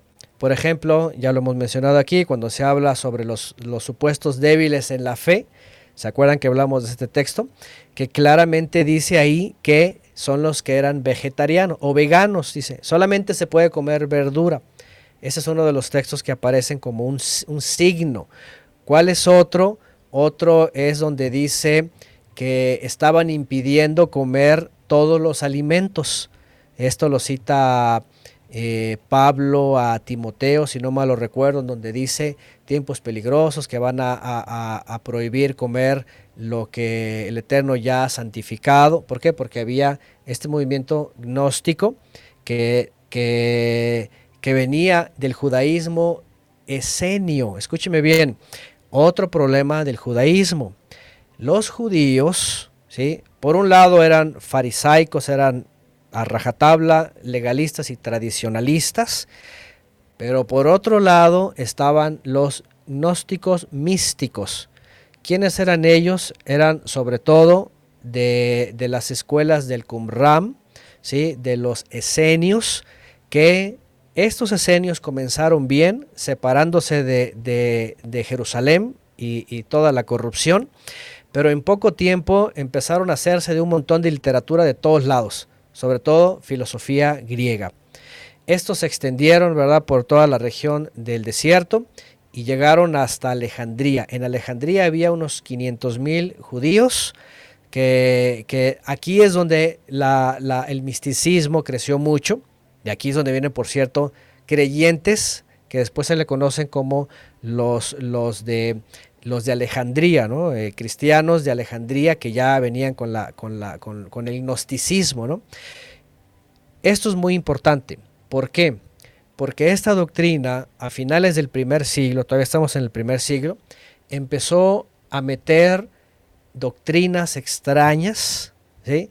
Eh, por ejemplo, y ustedes han escuchado hablar de los, de los famosos evangelios este, mm, apócrifos, ¿no? que fueron documentos finalmente hechos en el segundo y tercer siglo, pero que se los atribuían que a Pedro, que el evangelio de Tomás, que el evangelio de Magdalena, que todos estos evangelios apócrifos traen tendencias totalmente gnósticas. ¿Sí? Eh, que tienen que ver con ritos, que tienen que ver con meditación, que tienen que ver con encontrar a Dios dentro de sí, encuentra a Dios, el reino está en ti. Todas estas, hay muchas expresiones que en un momento dado Pablo las mencionó de pasada en sus cartas. ¿sí? Y, y- y también este, Santiago y también Pedro. Porque, por ejemplo, esta, es- esta, esta tendencia, ¿verdad? Eh, Ustedes recuerdan a Pablo, por ejemplo, eh, en donde habla de algunos que dicen, comamos y bebamos que mañana moriremos. Mm. Había, ajá, había estas doctrinas que venían de los gnósticos, por ejemplo, la dualidad de Platón, ¿sí? que aquí después donde viene, por cierto, el docetismo y luego viene el trinitarismo y, y- y la, la hipóstasis, y ya hablaremos en el segundo siglo y tercero de esto, pero había doctrinas, por ejemplo, de Platón, el dualismo, que decían, la carne es materia y para nada aprovecha, es un error en el universo de la creación de alguno de los seres, no es culpa de Dios, decían ellos, ¿verdad? Y para nada aprovecha, así que a la carne dale lo que sea, pero en el espíritu guárdate. Ajá. Entonces, eh, así como que, no sé si se les hace parecido, ¿verdad? Mm. Estamos en la gracia, mira, Sí. vive el Señor, conoce todo, pero ah, aquí en el mundo, pues la carne para nada aprovecha. Esto se metió mucho. ¿Por qué? Porque, eh, por ejemplo, esta filosofía empezó a hablar, ¿verdad?, de que eh, encuéntrate a ti mismo, encuentra a Dios en ti, en la espiritualidad, en las emociones, todo esto. Y, y de hecho aquí es donde viene el, el docetismo, en donde empiezan a decir, si Jesús es Dios, no puede ser carne, porque la carne es materia y la, mater- la materia es mala, es, es error. Entonces tuvo que haber sido una imagen, este, como una ilustración así volátil, pero no pudo estar en carne. Entonces empiezan a entrar un montón de doctrinas Sí.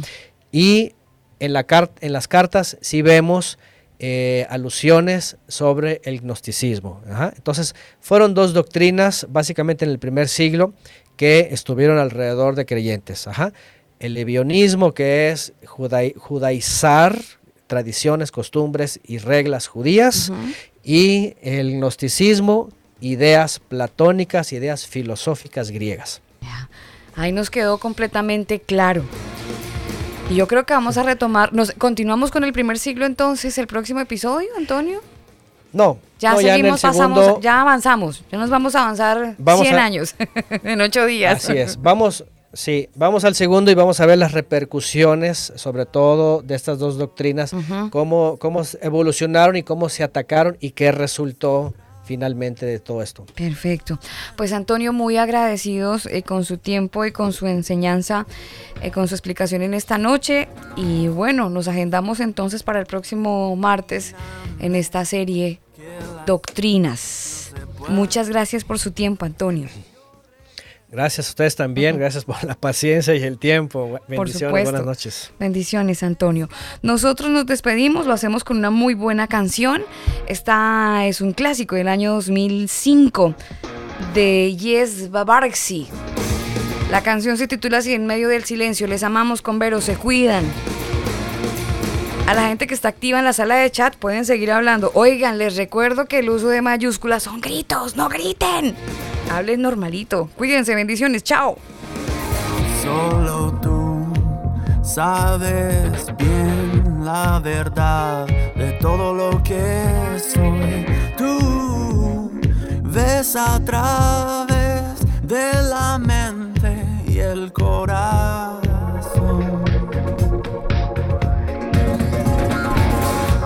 Búscame, ilumíname, que las sombras no se puedan esconder.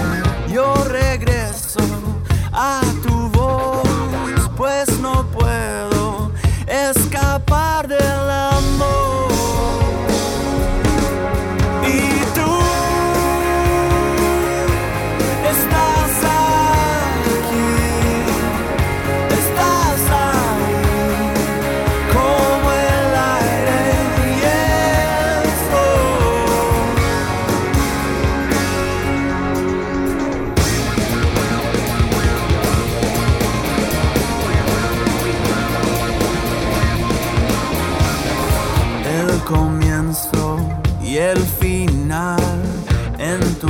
ojos escrito está una historia de amor por